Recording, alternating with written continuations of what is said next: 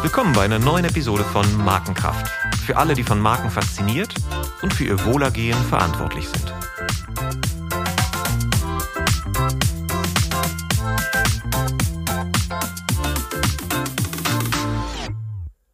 Mein Name ist Olaf Hartmann. Und heute geht es um die Ursprünge und die Entwicklung des Marketings in Deutschland. Denn unsere Branche ist eine besonders geschichtsvergessene. Und umso wichtiger finde ich es, dass wir uns immer wieder mal darauf besinnen, dass wir alle eigentlich nur Zwerge sind, die auf den Schultern von Riesen stehen und nur deshalb teilweise ein kleines Stückchen weiter gucken können. Einer dieser Riesen ist Hans Domitzlaff, Schöpfer früher großer deutscher Marken wie den Zigaretten R6 oder Ernte 23, Berater von Axel Springer bei der Gründung von Bild, Gründer der Siemens Werbeabteilung, Erfinder der Markentechnik und lange bevor es den Begriff überhaupt gab, Verhaltensökonom und Massenpsychologe. Domitzlaff wusste schon in den 30er Jahren und das ganz ohne Hirnscanner, dass Marken über Musterbildung wirken, dass Bilder schneller verarbeitet werden als Text, wir viel weniger rational sind, als wir denken und unbewusst verarbeitete sensorische Signale großen Einfluss auf unsere Wahrnehmung und unsere Entscheidungen haben können. Obwohl seine Gedanken in der Sprache der 30er Jahre des vorigen Jahrhunderts verfasst sind, sind seine Erkenntnisse aktueller denn je und werden von Forschung und erfolgreicher Praxis bestätigt. Dass uns die Erkenntnisse von Domitzlav zum Aufbau erfolgreicher Marken erhalten geblieben sind, das ist meinem heutigen Gast zu verdanken, Wolfgang K.A. Disch.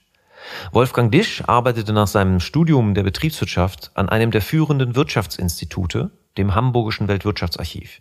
1968 hob er das Marketingjournal aus der Taufe und viele Themen wie Corporate Identity, Direct Marketing, Product Placement oder Sponsoring wurden darin von ihm als einer der ersten in Deutschland beschrieben, eingeordnet und bewertet. In den 80er Jahren gelang ihm dann ein echter journalistischer Scoop. Er entdeckte das in Vergessenheit geratene Werk von Hans Domitzlaff. Er legte Domitzlavs 1939 erstmals publiziertes Hauptwerk, Die Gewinnung des öffentlichen Vertrauens, ein Lehrbuch der Markentechnik, neu auf und machte es zu einem Bestseller. Damit inspirierte er ganze Generationen von Unternehmern und Markenverantwortlichen. Unter anderem auch mich. Als ich zu Beginn meiner Karriere in der Marketingabteilung des Bayer-Konzerns mit dem Marketingjournal und so zwangsläufig auch mit Dumitzlaff in Berührung kam, da war das für mich ein echter Heureka-Moment, der mich davor bewahrte, eine Karriere als Fotograf oder Straßenjongleur zu verfolgen. Nach seiner Zeit als Unternehmer und Verleger blieb Wolfgang Disch seiner Berufung dann auch noch treu. Er leitete unter anderem von 2001 bis 2018 als Geschäftsführer die GEM, die Gesellschaft zur Erforschung des Markenwesens, der Forschungsplattform im Netzwerk des Markenverbands. Ein echter Glücksfall für die Branche und für mich, weil wir uns dort persönlich kennen und schätzen gelernt haben. Lieber Wolfgang, vielen Dank, dass du uns deine Zeit schenkst und wir heute miteinander sprechen. Aber gern. Zu Beginn würde ich äh, uns einfach eine Zeit zum Aufwärmen ähm, äh, gönnen und äh, dir auch einfach ein paar persönliche Fragen stellen, auf die du nach Gusto kurz oder lang antworten kannst. Book oder Facebook? Book. Hamburg oder Freiburg? Hamburg. Kaffee oder Tee? Kaffee. Und hier steht gerade Tee auf dem Tisch, ne? Aber das liegt an der Stimme, ne? Die ein bisschen kratzig ist heute. Bier oder Wein? Wein. Gendern. Muss oder kann? Es sollte verboten werden. Es ist schwierig mit der Sprache. Ich habe mich noch nicht dran gewöhnt, also wir gendern heute in dem Podcast nicht, weil ich kann es immer noch nicht. Manche Leute kriegen das ja ganz locker von den Lippen. Ich krieg's, ich krieg's bisher nicht Das hin. kann man, äh, man kann das glaub- trainieren. Man kann das trainieren, stimmt. Äh, Ich bin auch nicht immer sicher, ob da der Respekt an dem einzelnen Wort hängt. Aber ich akzeptiere auch, wenn Leute sagen, das muss unbedingt sein und äh, das passt. USP oder Purpose? USP. Wenn du mal zurückblickst, du bist ja schon sehr lange in der Marketingbranche unterwegs. Und äh, aber wenn du mal noch vor deine berufliche Zeit zurückblickst, was war so die erste Marke, an die du dich erinnerst, die irgendeine Rolle in deinem Leben spielte? Eine Frage, die mir schon oft gestellt wurde. Und ich habe auch darüber nachgedacht, aber ich weiß es nicht. Da gab's. Keine Erinnerung an meine erste Marke. Ja. Du bist äh, aufgewachsen in, Freis in Freiburg, ne? Also Ich ursprünglich. bin hier aufgewachsen in Hamburg, bin dann ähm, während des äh, Krieges nach Freiburg gekommen, das ist die Vaterstadt meines Vaters, und war dort bei meinen Großeltern. mein Vater hatte uns vier Kinder sicherheitshalber über Deutschland verteilt. Mhm. Und ich bin dann 44 von Freiburg nach Hamburg zurückgekommen. Im Rest der Kriegszeit. Das war natürlich auch eine Zeit äh, des Mangels, ja. Aber äh, gab es denn da Marken, also die äh, für dich an irgendeine Rolle spielt, also jetzt nicht persönlich, aber an die du dich einfach erinnern kannst? Ich habe darüber oft nachgedacht, aber ich habe hab keine Marke, wo ich sage, ah, da, die, nicht. Ich, ich könnte sagen, äh, den Titisee erinnere ich genau. Ja, ja, ja. Also eine Region, regionale Marke. Genau, ja, ja, ja. wenn man, wenn man ja. ähm, ist das eine Marke? Ja, Destinationsmarketing ist ja, ne, Südtirol ist ja auch äh, eine Marke, ja. Also im Endeffekt ist die Frage, führt uns äh, schnell ganz tief ins Thema rein. Ja, genau. Was ist eine Marke? Eine Marke, ich habe hab natürlich Domislav äh, äh, immer wieder in diesem Zusammenhang zitiert. Und ich, äh, durch mein eigenes Denken bin ich immer weitergekommen und habe dann mal für mich selbst eine Definition. Super, das habe ich mir doch gedacht. Eine Marke existiert ausschließlich in den Köpfen der Menschen. Mhm. Würde für den Titisee zusprechen, äh, zu, äh, äh, zutreffen? Nein, weil äh, es ist ja, er ist ja da. Und nicht in den Regalen des, des Handels. Dort stehen Produkte, designt, verpackt, markiert, promotet und ausgepreist. Dort warten diese auf Menschen, in deren Köpfen sich Gedanken zu diesen Produkten zu Bildern geformt haben. Auf der Basis von Informationen, Empfehlungen, Influencern und vor allem selbstgemachten Erfahrungen. Es sind gedankliche Beziehungen entstanden. Marken sind Beziehungen ohne Beziehung keine Marke. Wow, das ist ja mal ein Aufschlag für einen Podcast. Da können wir jetzt, ja, haben wir jetzt richtig viel Material. Dann lass uns mal spontan das auf den Titisee anwenden, weil das ist wahrscheinlich ein Ort gewesen, wo du dann als Kind warst ne? ja. und was eine Attraktivität auch ausstrahlte für dich, oder? Ja, da ist das Bild auch im Kopf. Ja. Kalt, tiefblau. Also Erlebnis. Ja. Ja, klar. Ja. So, und jetzt ist die Frage, ist das ein Versprechen, sozusagen, das Attraktivität auslöst, dass man sagt, oh, da möchte ich wieder hin zurück, so wie man wieder zur Packung greift ins Regal, weil man eine bestimmte Nutzenerwartung hat. War das für dich so der Titisee oder war das eher, oh, da, da mussten wir ins kalte Wasser springen, wurden zur Abhärtung gezwungen oder? Nein. Nee. Äh, das war äh, ein Ausflug von Freiburg aus ja. ähm, mit damaligen Hilfsmitteln, wie man da überhaupt hinkommen kann. Das weiß ich nicht mehr, wie wir das gemacht haben. Wir hatten ja kein Auto zur Verfügung.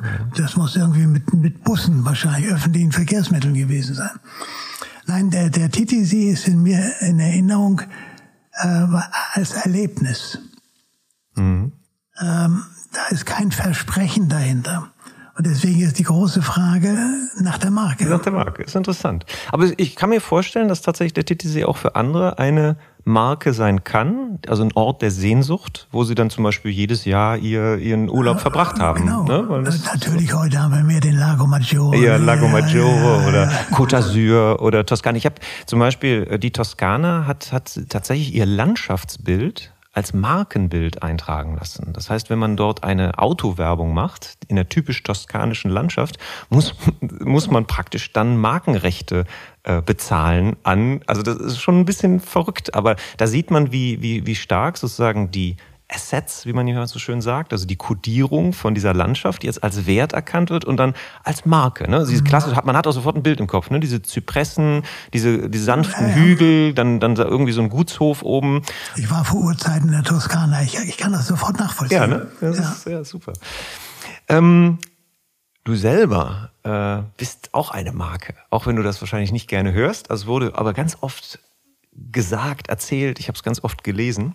Und ich habe mal die Markenwerte von Wolfgang Disch zusammengesammelt. Ja, das ist jetzt als Hanseat ganz schrecklich, das musst du jetzt hören. Ähm, präzise, zuverlässig, altruistisch, liebenswürdig, neugierig, Meister des geradlinigen, ganzheitlichen Denkens. Das würde ich mal sagen, ist ein Nutzenversprechen. Ja.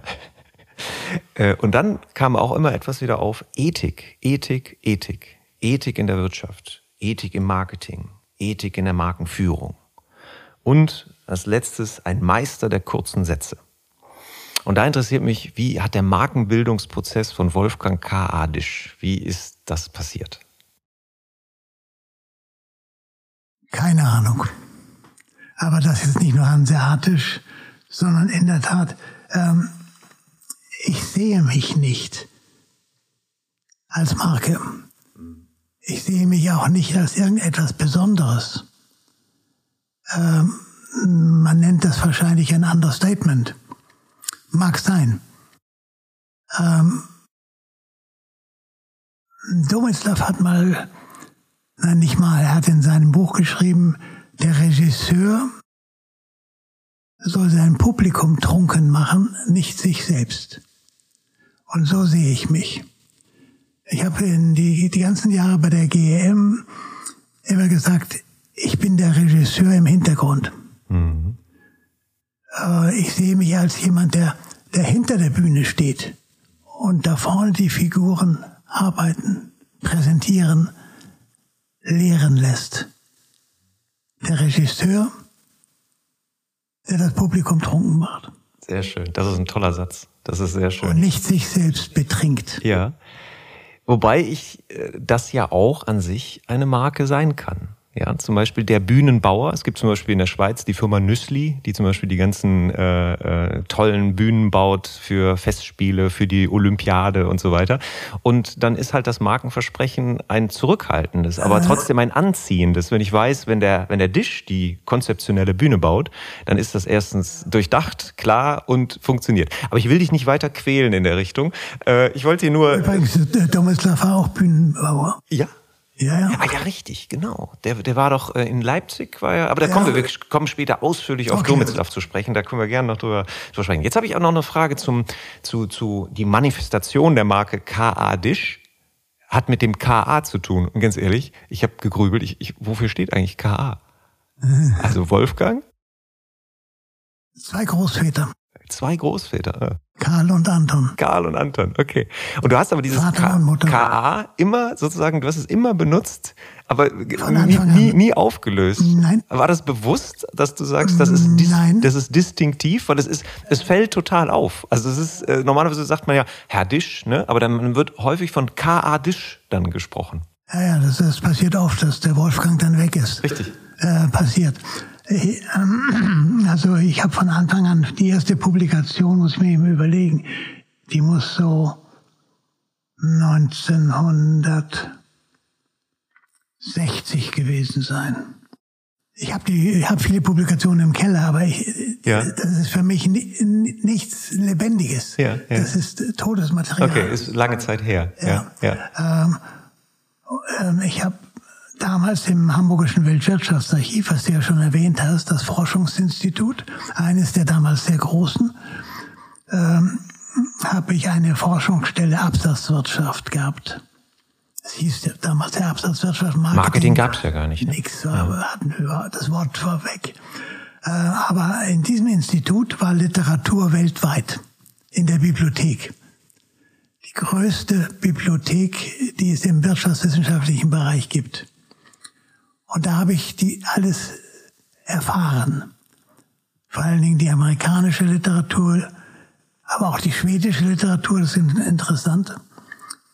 Vielleicht kommen wir darauf noch durch, durch den Bereich Handel. Ja, kannst du jetzt erzählen. Das ist ja super, das passt super. In, in Schweden hat sich sehr früh der Handel evolutioniert. Die Voluntary Chains, die freiwilligen Ketten, kommen aus Schweden. Die Kooperation von Groß- und Einzelhandel in der Vermarktung von Konsumprodukten. Ach, okay. Und, äh, und was waren das für Produkte, also mit denen das als erstes gemacht wurde? Also das waren Handel. Handelsprodukte, also also äh, bis hin zum Tabak, Kaffee, alles, äh, Tuch, alles was Nahrungsmittel, all Food, alles wir Food. Mhm, mh. Und in, ich hatte das Glück im, äh, im HWWA, wie das Kurzform, die Kurzform ist, war eine ältere Dame, die konnte sieben Sprachen und die machte Dokumentation. Wenn ich also irgendwas gefunden hatte und nicht genau wusste, was es ist, bin ich zu der Dame gegangen, habe hab sie gefragt und die hat mir das übersetzt. Das heißt, ich habe sehr zeitnah Informationen bekommen, die sonst keiner hatte. So, und da, jetzt wieder zurück, auch die amerikanische. Und da habe ich gesehen, dass die ihre Namen äh, sehr äh, ausführlich dargestellt haben, bis hin zum Junior oder eben mit den, mit den äh, äh, Initials dazwischen, was zuerst mir Kritik eingebracht hat. Dieses amerikanischen, diesen amerikanischen Unfug macht der Tisch jetzt auch noch mit, ne? Ich war da stur und habe Wolfgang K.A. Disch von Anfang an, von der ersten Publikation an, äh, praktiziert. Deine Frage. Und dadurch auch einen Markencode geschaffen wieder, was Wiedererkennbares, ne? Weil es ist, es ist, es ist Ja, das ist richtig. Äh, es gibt, äh, wie ich später mal herausgefunden habe, vor allen Dingen wieder in der Schweiz, äh, mehrere Wolfgang Tisch. Mhm. Mehrere, zwei oder drei. Ja. Die auch in der Literatur aufkreuzen. Durch Google kann man das ja heute alles feststellen. Plötzlich ja, ne? aber ähm, ähm, waren alle damit einverstanden. Es war einer, ein Journalist, der einen Informationsdienst herausgab. Weiß nicht, ob du das noch kennst. Kontext.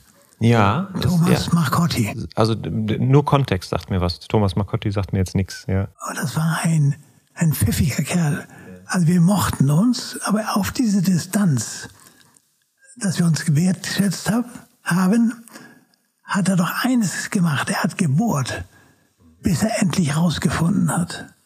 Und eines Tages stand ich mal wieder in seinem Kontext, seinem Informationsdienst mit dem Namen Karl Anton Tisch. Ah, er hatte es Das gefunden. einzige Mal. Das, das einzige, einzige Mal. Mal. Weil ich habe mir wirklich, ich habe richtig nein. gesucht, ich habe nichts gefunden. Es war immer nur KA. Also dank, danke, dass du das aufgeklärt hast. Das heißt ja, mein Name Olaf Hartmann ist ja, Hartmann ist ja sehr gängig. Und ja. äh, äh, Olaf ist weniger gängig. Das heißt, es gibt eigentlich nur noch den ehemaligen Kapitän der MS Europa, der so heißt. Da habe ich also auch ein bisschen Glück bei Google, dass ich den Namen also relativ gut besitze. Aber natürlich so, so ein merkwürdiges Zusatz Initial wäre wär vielleicht nicht schlecht. Muss ich mal drüber nachdenken. Also vielen Dank schon mal dafür. Jetzt zu dem Thema Absatzwirtschaft. Also du hattest diese Forschungsstelle Absatzwirtschaft und der Begriff Marketing, den gab es noch gar nicht. Aber du hattest dann über die amerikanischen Publikationen sozusagen das erste Mal davon gehört. Ähm, willst du uns da mal teilhaben? Also wie ist dieser Begriff nach Deutschland gekommen und wie äh, passte das zu dem Denkmodell der Absatzwirtschaft, was bei uns existierte und was war eben neu? Also die Forschungsstelle Absatzwirtschaft hatte mein damaliger Chef Klodwig Kapferer eingerichtet. Kapferer war einer der, ich würde mal sagen, der Altvorderen im Bereich mh, hm, Werbung vor allem, aber auch Marktforschung. Ich muss diese beiden Begriffe nehmen. Werbung, er hat mit äh, Jens Schmidt, Jens H. Schmidt, Dr. Jens H. Schmidt, äh, die Werbestatistik gegründet. Die und Schmidt Werbestatistik in Hamburg. Die Werbestatistik ist bei ihm entstanden. Das Zweite, er hat sich sehr stark für Marktforschung interessiert und hat dort in, ähm, in den deutschen Organisationen, vor allen Dingen aber auch in der europäischen, der ESOMAR, die Werbestatistik nur zum Verständnis, das waren, was wurde da drin erfasst in der Werbestatistik, wie viel Geld ausgegeben wurde für ja. Werbung und wofür? Man okay. hat äh, mit ganz primitiven Mitteln durch Beobachtung von Anzeigen hat man gezählt, wie viel Geld wurde für äh, eine Marke so und so viel ausgegeben. Ja. Was dann später von Nielsen übernommen wurde. Ähm, jetzt aber zurück zur Absatzwirtschaft war ein sehr statischer Begriff, der schon von Erich Schäfer benutzt wurde, aber ohne weitere Bedeutung. Ähm, er ist gepflegt worden von der Handelsbetriebslehre. Ich habe auch in Hamburg bei einem, ja, bei mehreren Professoren studiert. Einer war Handelslehrer, Reinhold Hensler, der auch sich früh mit dem Markenartikel befasst hat, aber immer aus der Sicht des Händlers. Das ist eigentlich ein interessanter Gesichtspunkt, der, vergangen, der verloren gegangen ist.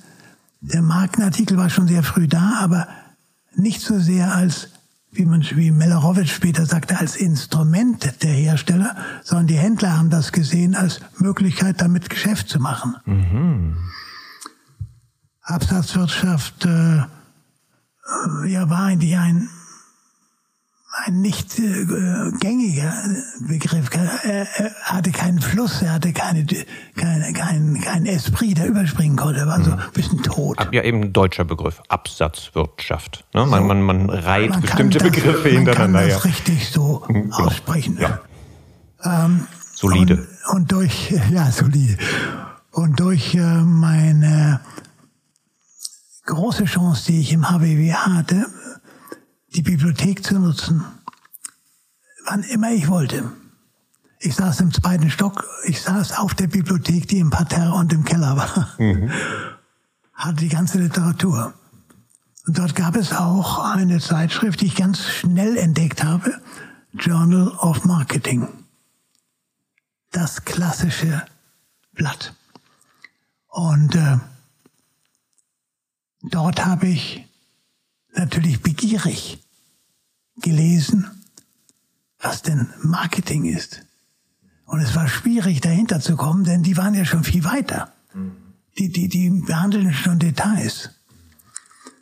Und das Marketing als Begriff kam dann ganz langsam in unseren Sprachgebrauch. Ähm, ich habe ja in, in der einen äh, Geschichte, in dem äh, Buch Marketing weiterdenken, was äh, die Professoren Brun, Burmann und Kirch-Georg herausgegeben haben, hat man mich gebeten, in der zweiten Auflage einen Beitrag zu geben, Marketing weiterdenken, schon seit 60 Jahren hat das stattgefunden. Ja. Nicht, dass wir heute erst beginnen, Marketing weiterzudenken. Ja, ja, ja. Sondern so, und ich habe das mal zusammengestellt und habe dann ähm, ich habe es in drei Bereichen gemacht. Ich habe einfach einmal historisch aufgegliedert, weil das war nun meine Kenntnis der Vergangenheit. Ich komme auf die anderen Punkte gleich noch zurück. Und ganz weit zurück bin ich gekommen zu äh, Peter F. Drucker, der bereits 1954 Marketing definiert hat. Konrad Mellerowitsch, nicht zuzutrauen, 1956. Paul W. Meyer ist ein äh, GfK-Mann, 58. Erich Schäfer, 59. Ja, okay. Er hat bereits. Ja, da passierte das. Und was, was war für dich so, als du dann diese ersten Artikel darüber lasst, was, was ist dir ins Auge gesprungen, dass du gesagt hast, das unterscheidet sich von dem, wie wir gerade Absatzwirtschaft denken? Also was ich auch interessant, wo ich nochmal drauf zurückkommen möchte, ist dieses Thema, dass Schweden, das hatte ich zum Beispiel überhaupt nicht auf dem Schirm, da auch scheinbar innovativ unterwegs war, im Sinne von einer, einem, sozusagen, einer, so wie ich es jetzt verstanden habe, also einer, einem exklusiven Vertriebs, also eine Vertriebspartnerschaft, also Hersteller, ja. Handel, mit ja. Preisbindung wahrscheinlich, was für das Entstehen von gleichbleibenden Mustern und einem bestimmten Preisgefühl und Niveau natürlich wichtig war.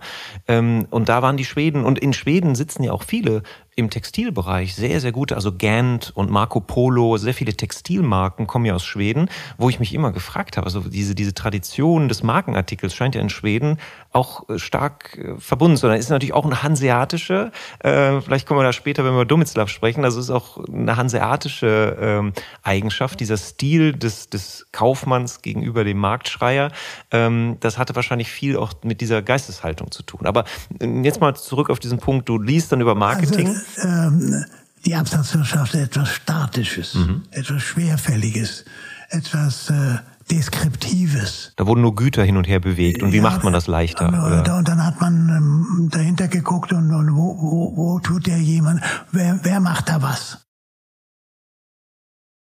Marketing ist äh, etwas Dynamisches. Es hat äh, mit äh, dem Geist zu tun der eingesetzt wird, um etwas, ich, ich bleibe mal ganz abstrakt noch, um etwas zu bewegen, um etwas in der Welt voranzutreiben. Also Marketing, das Dynamische, das äh, Vorwärtsdrängende. Und ich habe dann äh, sehr früh mich eingereiht in die Menschen, die die Definitionen gemacht haben und äh, habe da 63 kommt, wieder das Bedürfnis nach klarem Denken zum Ausdruck. Ne? Ohne Definition weiß man gar nicht, worüber man spricht. Ähm, die, die Definition, die, das Begriffliche ist unbedingt notwendig. Ich kann da gleich noch ein anderes Beispiel geben. Ich habe aber ganz früh erkannt, noch zu der Zeit, als alles Absatzwirtschaft hieß, Marketing ist eine Konzeption. Es ist äh, die Aufgabe der Unternehmensleitung, das Unternehmen in die Zusammenhänge des Marktes zu stellen. Mhm. Das ist Marketing mhm. in, in, einer ganz, ganz kurzen ganz abstrakten Form. Form, ja, ja. Also die, ich sag nochmal, die Dynamik, die dahinter ist. Ja. Dies in den Markt hineinstellen, den Markt bewegen, den Markt gestalten und nicht nur wie die Absatzwirtschaft bewegen, also Güter bewegen von A nach B zum Kunden. Ne? Das mhm. ist es nicht. Okay. Also das, okay, das heißt also, da ist eine gestaltende Kraft da, die halt auch, was ich jetzt daraus lese, in den Markt. Der Markt ist ja Angebot und Nachfrage immer. Und was ja dann in dem Marketing drinsteckt, ist eben auch die Nachfrage zu erkennen und seine eigene Leistung dann in diesen Zusammenhang äh, attraktiv besser sozusagen ähm, vermarktbar zu machen also aus, aus den erkannten Bedürfnissen heraus. Ja, ist, ist das so äh, in die Richtung, wie du das gerade beschrieben hast? Das war so der. Wobei äh, ja? äh, wir da vielleicht ansetzen können. Mhm.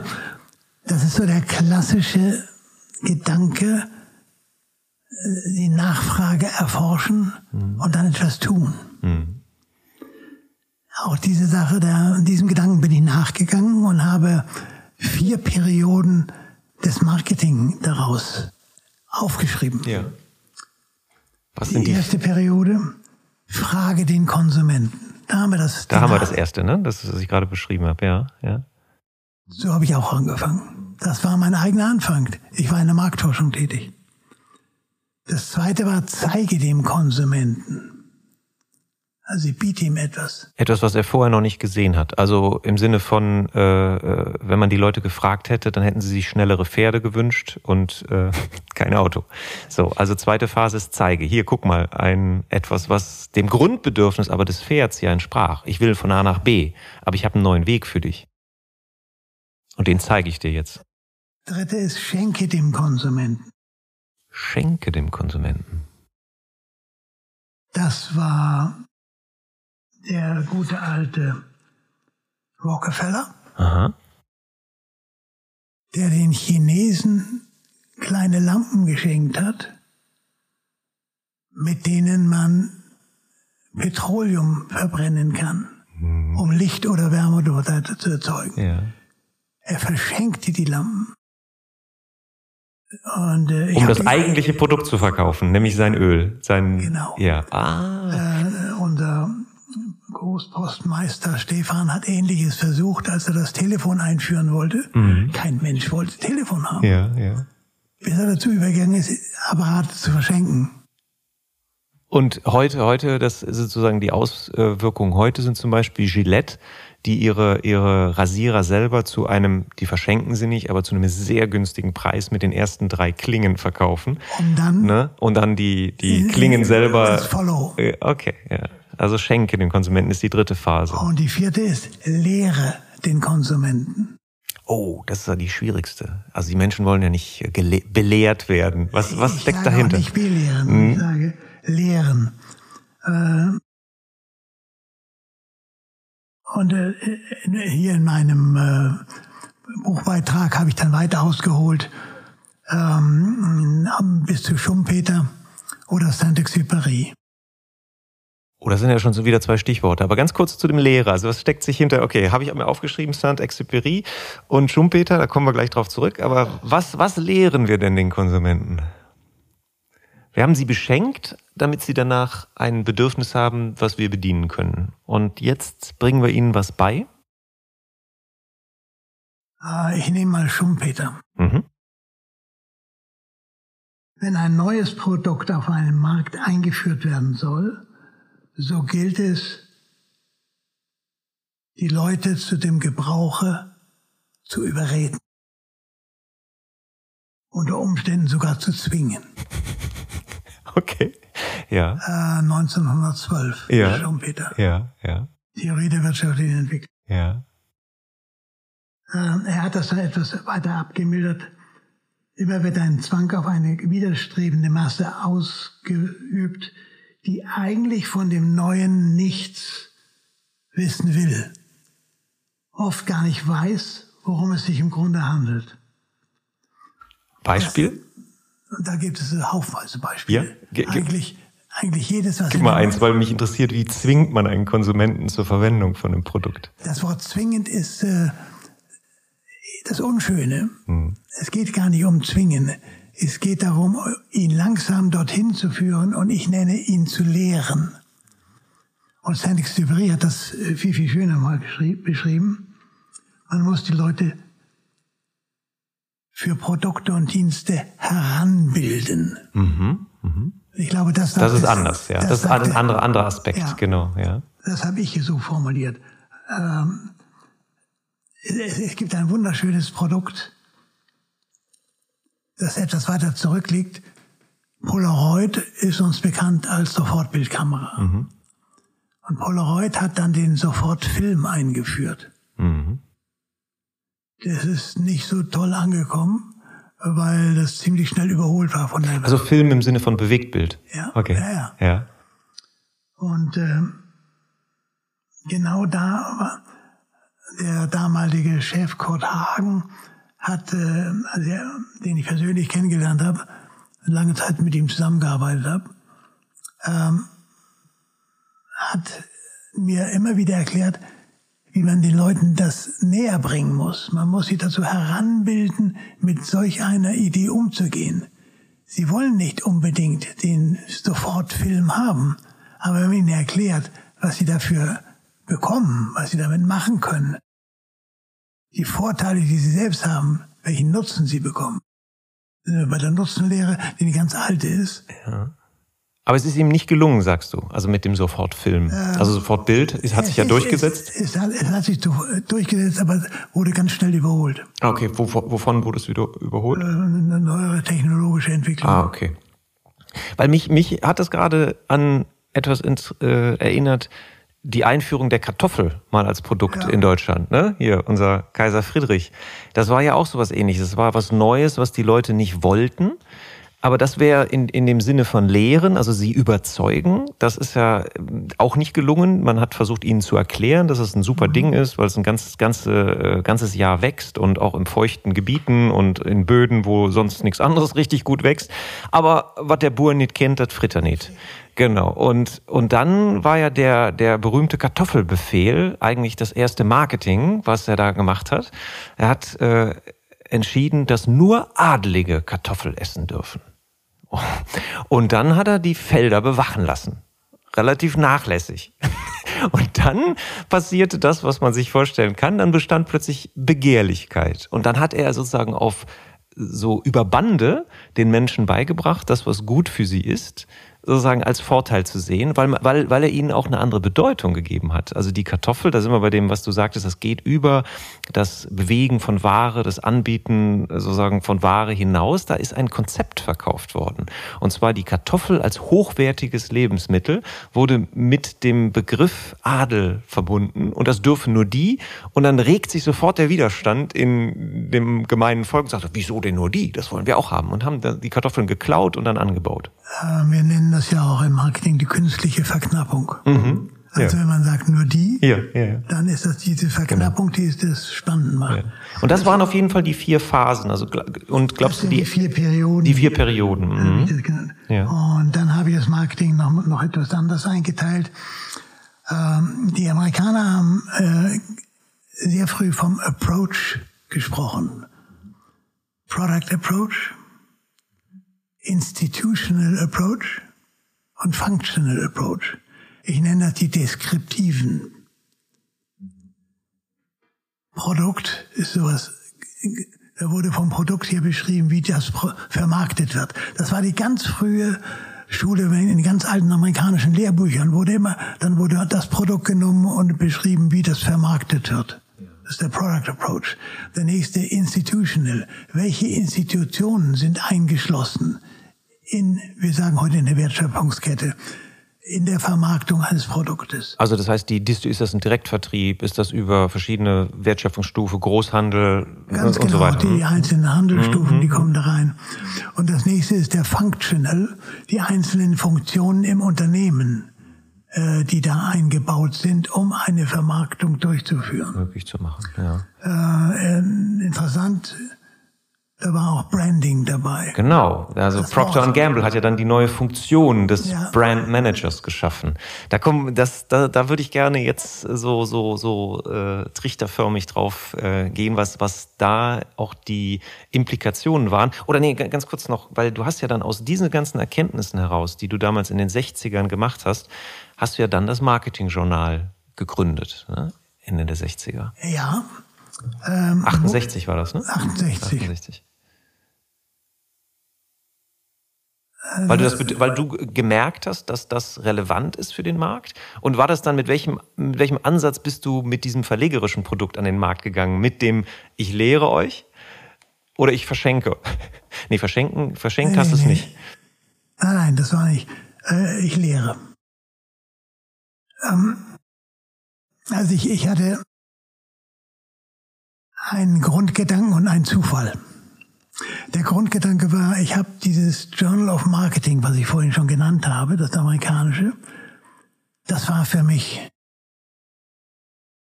so ein Stern.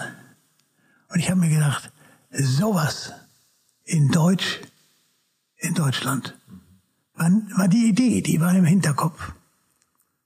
Aber ohne irgendwas damit machen zu können. Denn ich war Staatsdiener, angestellt bei der Hochschulbehörde Hamburg. Das Wort Schwarzdiener? Staats. Ach, Staatsdiener. Ich dachte Schwarzdiener. Das Wort kenne ich ja gar nicht. Ein Staatsdiener. Okay, was angestellt ich, bei der Behörde? Ich, ich war ja. Staatsdiener. War Behörden, bei der Hochschulbehörde angestellt. Ja. Äh, da, da war so eine Idee, eine Zeitschrift zu machen. Aha. Unmöglich. Das Unternehmertum, ne? Das ist was ja, ganz anderes. Wobei äh, das Unternehmer, Unternehmertum in mir ganz stark verwurzelt ist durch meine Familie, durch meinen Vater. Ähm, Oh, können wir da eine kleine Schleife machen? Weil wir haben nämlich vorhin diese Frage, wie bist du zu dem geworden, was du bist? Da haben wir relativ wenig drüber gesprochen. Willst du ein bisschen, äh, was hat dein Vater gemacht? Also er war Unternehmer? Der mein Vater kommt aus Freiburg, äh, hat keine äh, Hochschulabschlüsse, sondern hat sich also langsam hochgearbeitet. Er war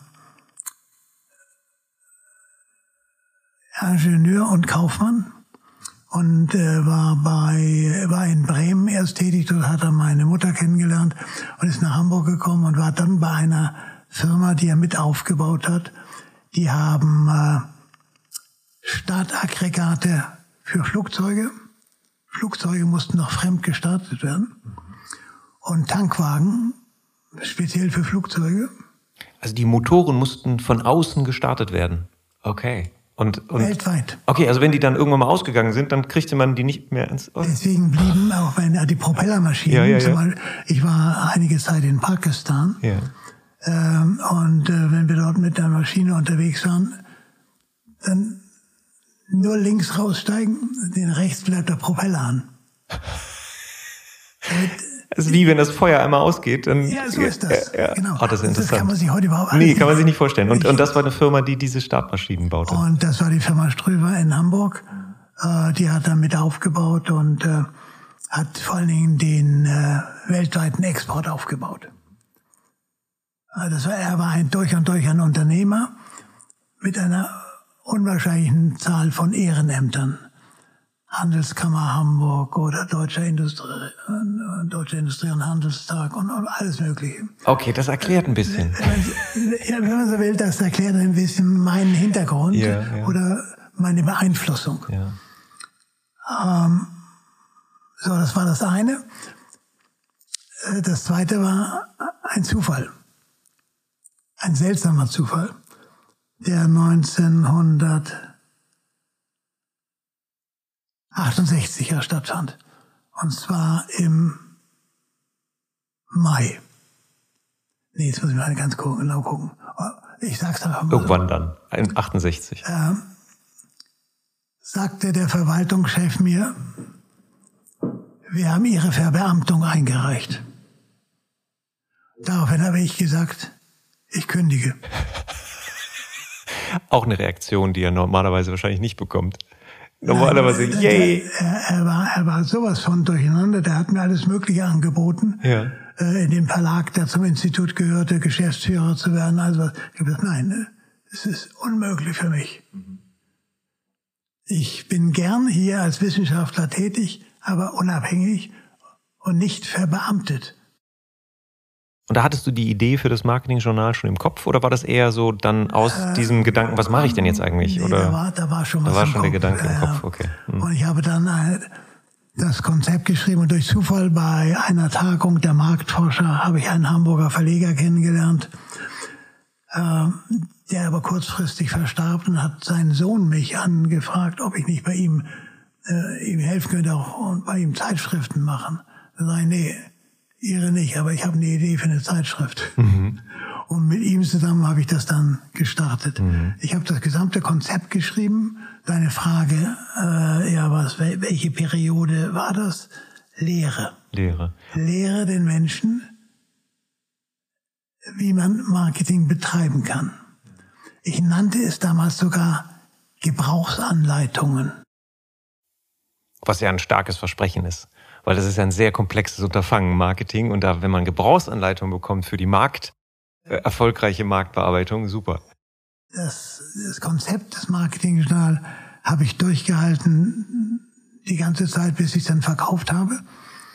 Ähm, einerseits Informationen geben, das Marketingjournal war so voll von kleinen Informationen. Ich habe das dann später in eine Rubrik gestellt über mehrere Seiten, den Marketing Intelligence Service. Mhm, mh. Was waren das für Informationen, die du dann zum Beispiel über, über Produkte, über Märkte, äh, alles, was man überhaupt irgendwo gebraucht, aus dem Ausland, aus dem Inland. Also irgendwie so das Bild äh, vervollständigte zu einem bestimmten Thema. Also das heißt Fakten, Entwicklungen. Ja. Hm, okay. Hm. Äh, ich, ich, muss mal schnell überlegen, wie Märkte, Medien, Meldungen. Ah, ich erinnere mich. Ja, ja, ja, ja, ja, jetzt kommst äh, du wieder. Ja, ja. So das war so eine Rubrik. Ja, genau, ja. genau. Das zweite daneben waren die, äh, die eigentlichen Anleitungen, also Beiträge von Autoren aus der Praxis und Wissenschaft. Mhm. How to do. Ja. Wie macht man was? Ja. Und da kommen dann so die, die Themen, die du vorhin genannt hast die ich ganz früh aufgegriffen habe. Also oftmals war ich der Zeit zu weit voraus. Ja, das ist manchmal so, ne? Ja, ja aber so. ähm, ich habe ich hab mich dadurch nicht äh, unterkriegen lassen. Und das Zweite sind dann Beispiele. Wir würden heute sagen Fallbeispiele oder Cases oder wie auch immer. In jedem Heft war ein Fall. Äh, ich weiß noch, ganz früh war Mancherie. Das war damals ein Knüller. Da bringt jemand ein Produkt auf den Markt und nimmt es im Sommer wieder raus. Moncherie ja, genau, ja, ja die, weil die Piemont-Kirsche ja dann angeblich nicht verfügbar war. Und es war zu gefährlich im Sommer äh, die Schokolade drumherum. Ja, genau. Das ist der eigentliche Grund, ne? dass, dass die Schokolade schmilzt, dass zu viel Reklamationen kommen, weil auf dem Transport zu viel kaputt geht. Und dann sagte man, nein, nein, das hat was mit der Ernte zu tun. Der besonderen Piemont-Kirsche. Die verrückt. Ja. Ja. Jetzt sind sie doch gerade so auf einer guten Strecke und dann sagen die, nein, jetzt Ende. Aber da könnte man auch sagen, heute würde wir sagen künstliche Verknappung. Richtig, ja. Und das Geld, was man von den nicht Reklama von den Reklamationen, äh, die man nicht abwickeln muss, was man gespart hat, kann man dann wieder für die Wiedereinführungskommunikation verwenden. Also eigentlich ein genialer, ähm, ja, sehr, sehr genialer und, Schachzug. Also daneben waren noch andere Rubriken wie Porträts von, mhm. von erfolgreichen Marketingleuten. Äh, und dieses Konzept habe ich so eins zu eins umgesetzt, konnte ich mit meinem Verlegerpartner. Und äh, vier Jahre später habe ich dann das gesamte Unternehmen übernommen, war ich nicht nur Chefredakteur und Teilhaber, sondern da war ich auch Verleger und Herausgeber. Ja.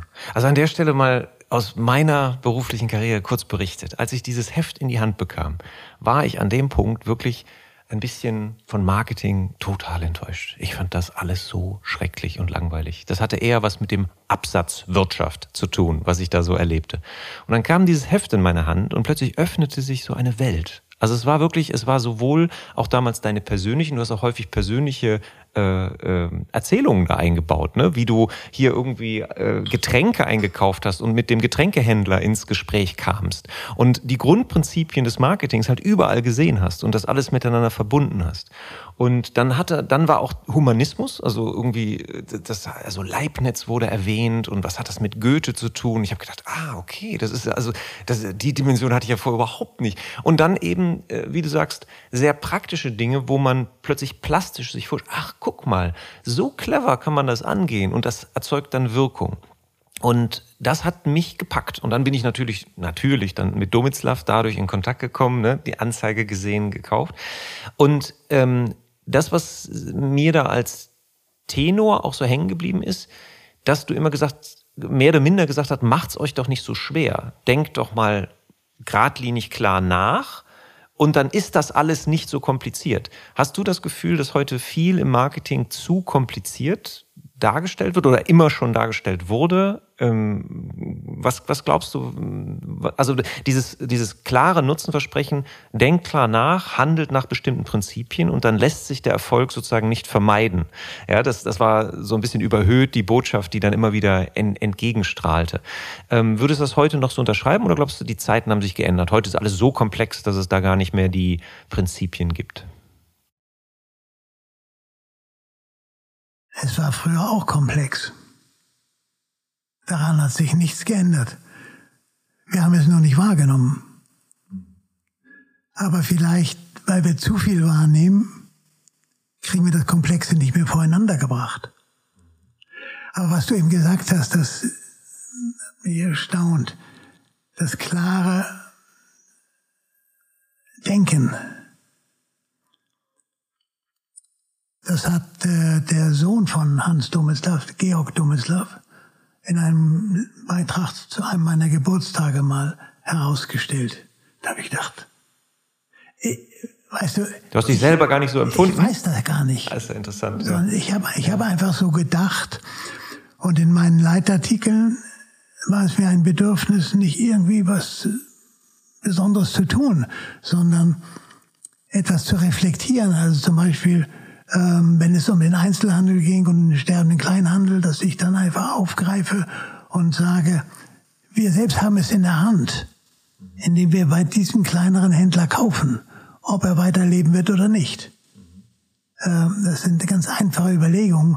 Und ich hatte eigentlich jedes Mal alle zwei Monate die große Chance im eigenen Medium, das war mein Vorteil, ich musste niemand fragen, einen Gedanken, der mich gerade bewegte, zu bringen.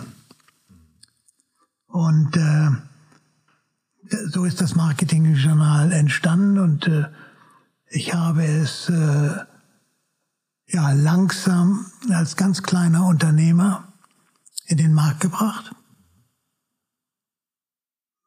Da hatte ich eine Erkenntnis zwischendurch. Und die hat mit David und Goliath zu tun. Zuerst wollte ich immer so sein wie die Großen. Wie die Großen es machen. Aber das konnte ich doch gar nicht. Als kleiner Unternehmer. Ja. Mein Portemonnaie war etwas dünner. Ja. Bis ich diese klare Erkenntnis bekommen habe, die mir eigentlich schon längst da präsent war, nicht David und Goliath. Ich bin der David.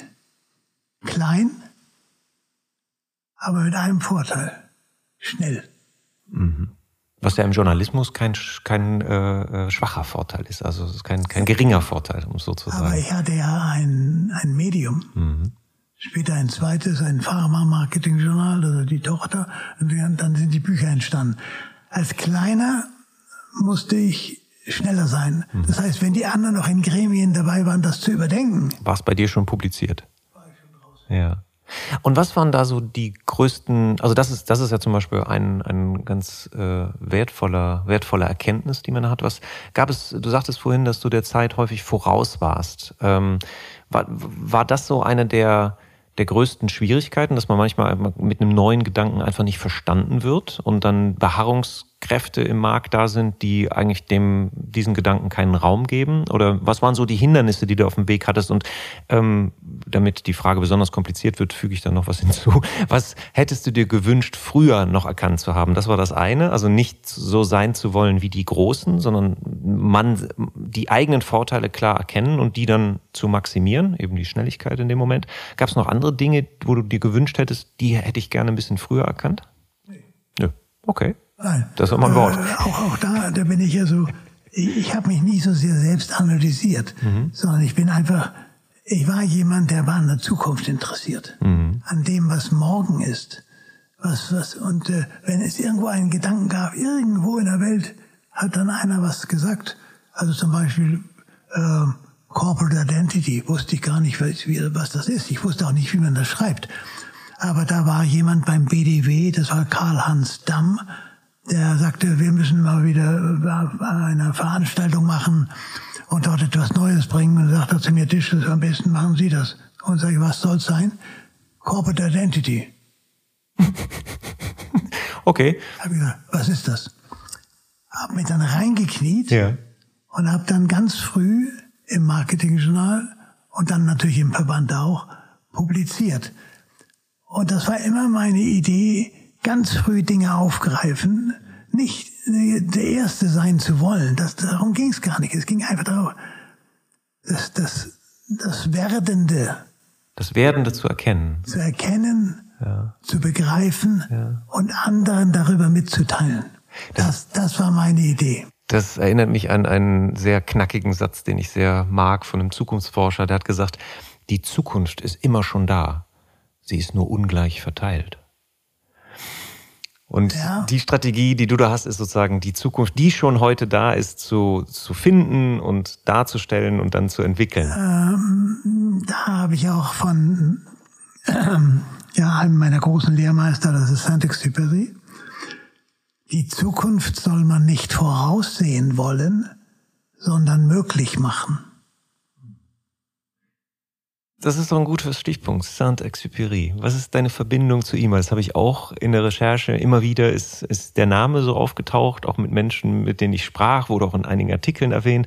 Der war eine große Inspiration für dich, Saint-Exupéry, der kleine Prinz. Ich habe kürzlich nochmal äh, von einem Psychotherapeuten den kleinen, der kleine Prinz in uns gelesen. Und ich war fasziniert, wie, wie, wie tief diese, diese Bilder sind, die er da geschaffen hat und was die Bedeutung. Wie, wie ist deine Verbindung zu Saint-Exupéry?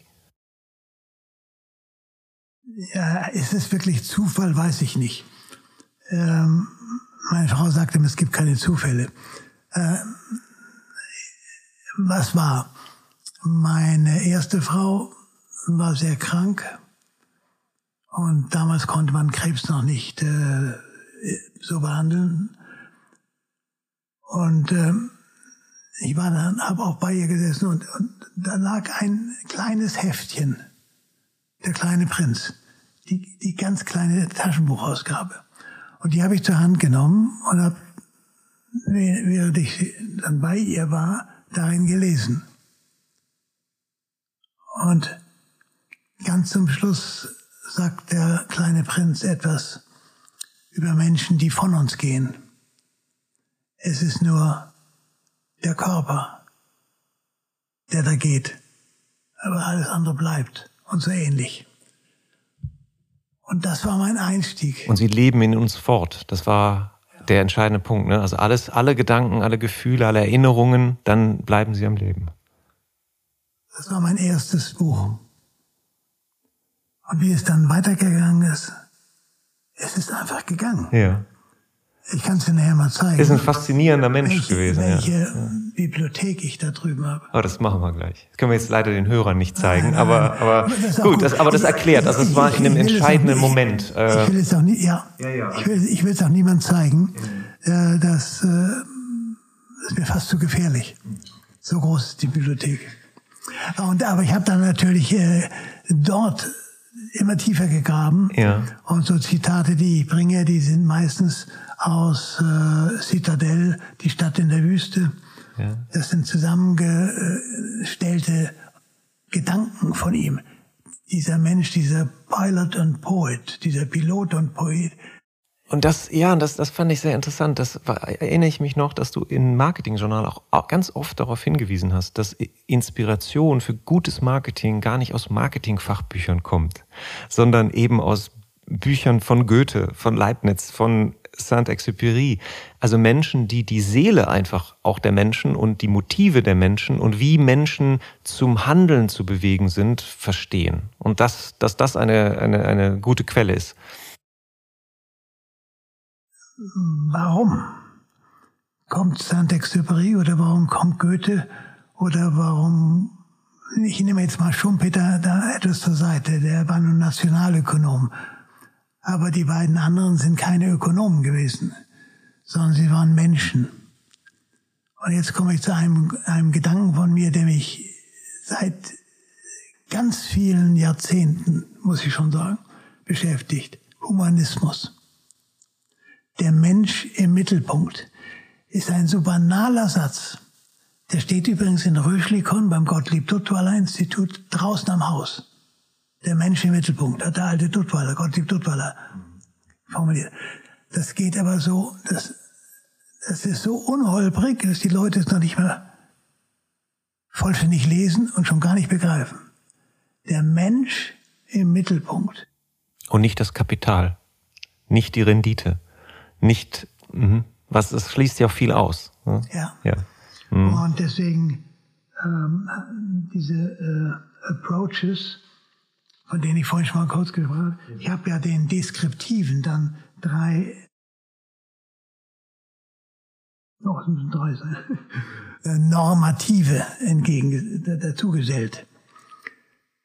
Der eine ist der Instrumental Approach, da kommen wir dann zu den Marketing-Mix-Faktoren, so McCarthy. Äh, der nächste ist äh, der Relationship Approach. Das war eine, eine Entwicklung in der Vergangenheit, dass alles über die Relationship definiert wurde. Kundenbindung. Mhm. Was sich ja heute so ein bisschen kritisch darstellt. Ne? Also die, die genau. neuen Studien zeigen ja auch, die Menschen haben schon genug zu tun mit den, mit den Beziehungen, die sie in ihrem normalen Leben haben. Dann wollen sie nicht unbedingt noch tiefe Beziehungen mit Marken eingehen. Marken sind eher dann Werkzeuge für sie, aber nicht jemand, mit dem sie sprechen wollen. Ja, vor allen Dingen das Wort Kundenbindung. Äh, der Götz Werner hat das mal ganz deutlich auf, den Tisch gelegt äh, bei einer unserer Veranstaltungen. Ich kenne den seit, seit ganz, ganz langer Zeit. Der sagt, Kundenbindung, kein Mensch will gebunden werden, sondern Kundenverbindungen aufbauen ist das Lösungswort. Und die Relationship ist das ziemlich schnell vor die Hunde gegangen. Die Leute merken es aber bis heute nicht. Und ich habe dann als nächsten, als höhere Stufe, den Humanistic Approach. Der Mensch im Mittelpunkt, die humanistische Form wirklich mit dem Menschen zu kommunizieren. Und so, wie wichtig das heute ist, das, das merken wir bei der ganzen Digitalisierung. Die Entfremdung vom Menschen, das Abstrakte, das Callcenter nehme ich nur als ein Beispiel. Und wenn man irgendwo anruft, kriegt man erstmal, wählen Sie eins, drücken Sie die zwei, drücken Sie die drei. Oh, da werde ich ganz nervös. Ja. Wenn ich dagegen den Menschen in den Mittelpunkt stelle, dann weiß ich, dass ich andere Wege gehen muss. Mhm. Auch wenn ich sie auch heute noch nicht kenne. Aber ich weiß eins, ich muss mich um den Menschen kümmern. Also damit kann ich ganz viel anfangen, weil äh, damit stellt man ja auch die Wahrnehmung des Menschen in den Mittelpunkt und dann da, daraus folgt, es gibt gar keine Qualität, außer die wahrgenommene Qualität. Ja, und das ist, das ist die, und, und, und, und ich sehe eine Verbindung zu dem, was aktuell ja stark kommt, dieses, dieser, na, ich sag mal ein bisschen schwammige Begriff Purpose, ja, dieses, dass der Mensch, ja, dass der Mensch ja noch von anderen Dingen auch angetrieben wird, als nur von dem Erfüllen eines funktionalen Nutzens. Und dass es auch wiederum einen Einfluss hat. Und das wäre in dem Begriff, den du ja da sehr früh dann deiner Zeit voraus formuliert hast und mit einem Begriff so sagen, jetzt, jetzt Purpose klingt super klasse, humanistischer Ansatz, ist so, ach, Humanismus das war doch aus der Schule und so. Da ist auch äh, die, die sprachliche Verpackung hat häufig viel damit zu tun, ob man, ob man sozusagen die, die, die Kraft eines Gedankens erkennt. Und aktuell zum Beispiel, ähm, gerade, gerade heute hatte ich noch einen Kommentar auf LinkedIn abgesetzt, dass, dass, dass die, das Print zum Beispiel ähm, ja sehr, sehr stark sozusagen abnimmt aktuell. Ja, und, und die Wirkung von Print aber, wenn man in die Forschung reingeht, nach wie vor da ist, extrem markenbildend ist, extrem mächtig, aktivierend und so weiter. Und da habe ich in dem Kommentar geschrieben, ja, vielleicht müssen wir es mal sprachlich neu verpacken. Hey, kennt ihr schon dieses, diese heiße neue Markenplattform oder diesen Mediakanal-Plattform mit 80 Prozent Öffnungsrate, ja, 6 Prozent Kaufquote, 40 Prozent unaided Recall. Und wisst ihr was? Da kann man noch Emotional Engagement super klasse mit hinbringen, weil die haben so tolle taktile Oberflächen geschaffen und die Farben und die Aus und so weiter. Und dann, und wie klingt das? Ja, was ist es? Es ist ein Printmail. Ja, also es ist manchmal auch die, die, es ist wirklich verrückt, dass, dass wir so eine, so eine, so eine sprachverliebte Branche sind, die dann auch dieses, diese Buzzwords brauchen. Aber dieser humanistische Ansatz, da finde ich, äh, haben wir einen, einen guten Haken, den wir jetzt schlagen können. Und zwar in Richtung äh, der Entdeckung von Domislav, den du dann anfangen, weil der, er war ja auch sehr stark eben von der Wahrnehmung ausgehend und hat viel erkannt, was bis dahin, was Schumpeter zum Beispiel sagt, man muss die Leute überzeugen. Da hätte Domislav wahrscheinlich gesagt, nee, der Bauch entscheidet, der Kopf rechtfertigt. Ja, also höchstens muss man das Veto verhindern, aber im Bauch entscheidet eigentlich, äh, wird sozusagen die Kraft der Marke entschieden. Wie, wie ist es dazu gekommen? Wie hast du Domislav dann entdeckt? Also die, die Marketing hast du dann schon eine Weile, das war ja dann schon 12, 13 Jahre, dass du dich dann mit Marketing intensiv beschäftigt hast, aber Domislav hattest du nicht auf dem Nein. Radar. Äh, aber zu, zu, dem letzten Gedanken eben noch, wie man das äh, in Worte packt, wie man etwas äh, kommuniziert, wie man etwas den anderen näher bringen will. Der humanistische Ansatz ist ein ganz schwaches Wort. Allein Humanistic Approach ist schon verdammt viel stärker. Genau. Und Unilever hat doch irgendwie jetzt Humaning oder sowas. Irgendwie so ein, so ein sonderbares Kunstwort, was ja, eigentlich genau ja, in deine Richtung geht. Ja, ähm, ich bin natürlich immer auf der Suche, wo sowas stattfindet. Ich habe äh, kürzlich einen Beitrag in der äh, Handelszeitung, das die schweizerische aus, aus Zürich, die ich jede Woche immer noch bekomme ein äh, Interview mit der äh, Tochter vom Löb. Das, glaube ich, ist die fünfte Generation Warenhaus Löb in Bern. Mhm. Das persönlichste Warenhaus der Schweiz. So nennen sie sich selbst. Und dahinter steckt etwas ganz Gewaltiges. Die Menschen ansprechen. Und das realisieren die. Ähm, ich habe jetzt mit der Tochter kommuniziert. Äh, äh, gemailt und äh, in, in, dem Interview wurde sie angegriffen. Wie, wieso haben Sie ein Lidl jetzt unten? Ein Lidl, ein, auch noch einen Deutschen. Mhm. Ganz schwierige Geschichte ne? mhm. in der Schweiz. Da kenne ich ein bisschen aus. Ja, ja, ja. Äh, es gibt andere, zum Beispiel, wenn man mit, äh, mit Otto spricht in seinen verschiedenen Unternehmen, die ja alle als Einzelunternehmen geführt wurden und nicht als nur die Otto Group ist drüber. Dort realisiert man Mensch-Mensch-Beziehung. In einzelnen Unternehmen ganz stark. Nicht in allen Durchgängen. Kannst du das so ein bisschen noch, noch äh, ausfüllen? Das heißt, wie, wie äußert sich das? das ähm, ich erinnere mich an die Laudatio auch von, von Otto, dass er zum Beispiel die Identitäten von gekauften Firmen erhält ne? Ja, und nicht alles genau. sozusagen seinem Ego unterordnet und das ist jetzt alles Otto. Ah ja, dann kennst du das ja von mir. Nee, ja, aber die Hörer ja nicht. Die, ja, das, deshalb äh, ja, fände ich das gut, wenn du das, äh, weil ich glaube, dann dadurch, dadurch wird es gut klar. Äh, es, es, ist, es sind die versteckten Dinge, wie etwas gelebt wird in einem Unternehmen.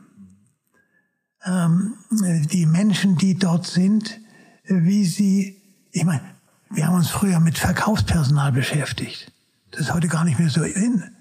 Aber genau daran liegt es heute, die Mensch-Mensch-Beziehung am Ort des Geschehens. Ich sage extra nicht Verkauf.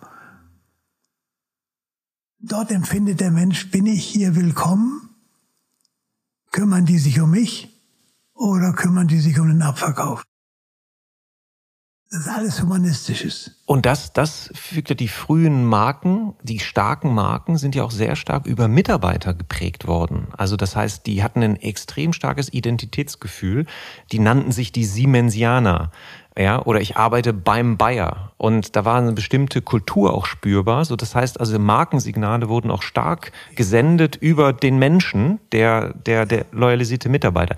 Ich schaffe beim Daimler. Ich schaffe beim Daimler, genau. Ja, typische Geschichte. So, und, und das ist natürlich, das hat sich natürlich in der heutigen ähm, Welt natürlich stark verändert, ne? Also viel ne, Tochterfirmen, Zeitarbeiter und so weiter. Das heißt, da ist eine starke markenbildende Kraft, eben diese Identifikation des einzelnen Menschen, der für diese Marke einsteht und das Gesicht der Marke wirkt, ist natürlich schwächer geworden. Aber dieses äh, Kaufhaus scheint das dann wahrscheinlich anders zu praktizieren. Die, die leben das. Mhm.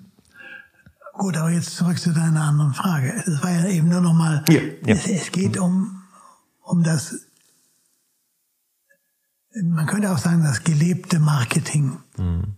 und nicht um das instrumentelle Marketing. Ja. Marketing also nicht als Manipulationstechnik, sondern als Beziehungstechnik. Ja. Okay. Ähm, Domislav. Ja, der Scoop.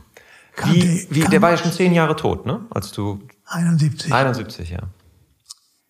Wer ist Domislav für die jungen Hörer? Kannte ich nicht. ja, genau. Jetzt, jetzt äh, versetzen wir uns in die Lage von jungen Hörern, die von Domislav noch nie was gehört haben. Beschreib mal, wie du auf Domislav sozusagen dann gestoßen bist. Im Grunde ganz einfach. Da war ein Mensch, der hieß Bodo Rieger. Bodo Rieger war äh, lange Zeit bei Remsmar im Vorstand, äh, hat dadurch natürlich Zigarette und Domislav inhaliert. Und äh, der war mit mir zusammen im BDW, im Präsidium. Das war ganz klassisch BDW, Bund Deutscher Werbeberater. Wir haben den später zum Deutscher Kommunikationsverband umgebaut. Von Werbung zu Kommunikation. War ich nicht ganz unschuldig. Ähm, und Bodo Rieger sagte zu mir, äh, ich habe hier ein Manuskript, ein Durchschlag. Durchschlag gab es damals noch, keine Kopie. So eine Blaupause, so wo, wo man beim Schreib, bei der Schreibmaschine mit, sozusagen. Mit Blaupapier. Ja, mit Blaupapier. Äh, das gebe ich Ihnen mal mit. Er wusste nämlich, dass ich in Urlaub ging nach Sylt. Ich habe das eingesteckt, habe angefangen zu lesen und konnte nicht mehr aufhören. Das war aber ein früheres Manuskript, das auch veröffentlicht wurde. Das wusste ich war alles überhaupt nicht. Ich kannte ja Domislav nicht. Das war äh, typische Denkfehler der Reklamekritik 1929. Aber da stand ganz viel über Marke drin. Und Marke war für mich schon durch meine Beschäftigung mit dem Marketing ein Weg, um eine Beziehung zwischen denen, die Marketing betreiben und den Marketinggemeinden, nenne ich die mal, zu realisieren. Das spielte Marke oder vielmehr noch war äh, en vogue der Markenartikel eine Rolle. Und da wusste ich ein bisschen was. Und jetzt stand da in einer einfachen Sprache geschrieben bei Domislav, in der typischen Denkfehler der Reklamekritik viel über Marke.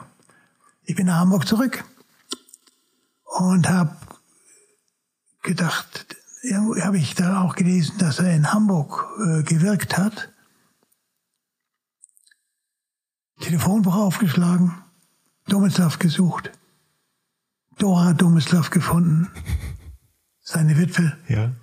angerufen, hingefahren habe gesagt, ich bin Verleger, mich interessiert dieses, könnte ich das verlegen?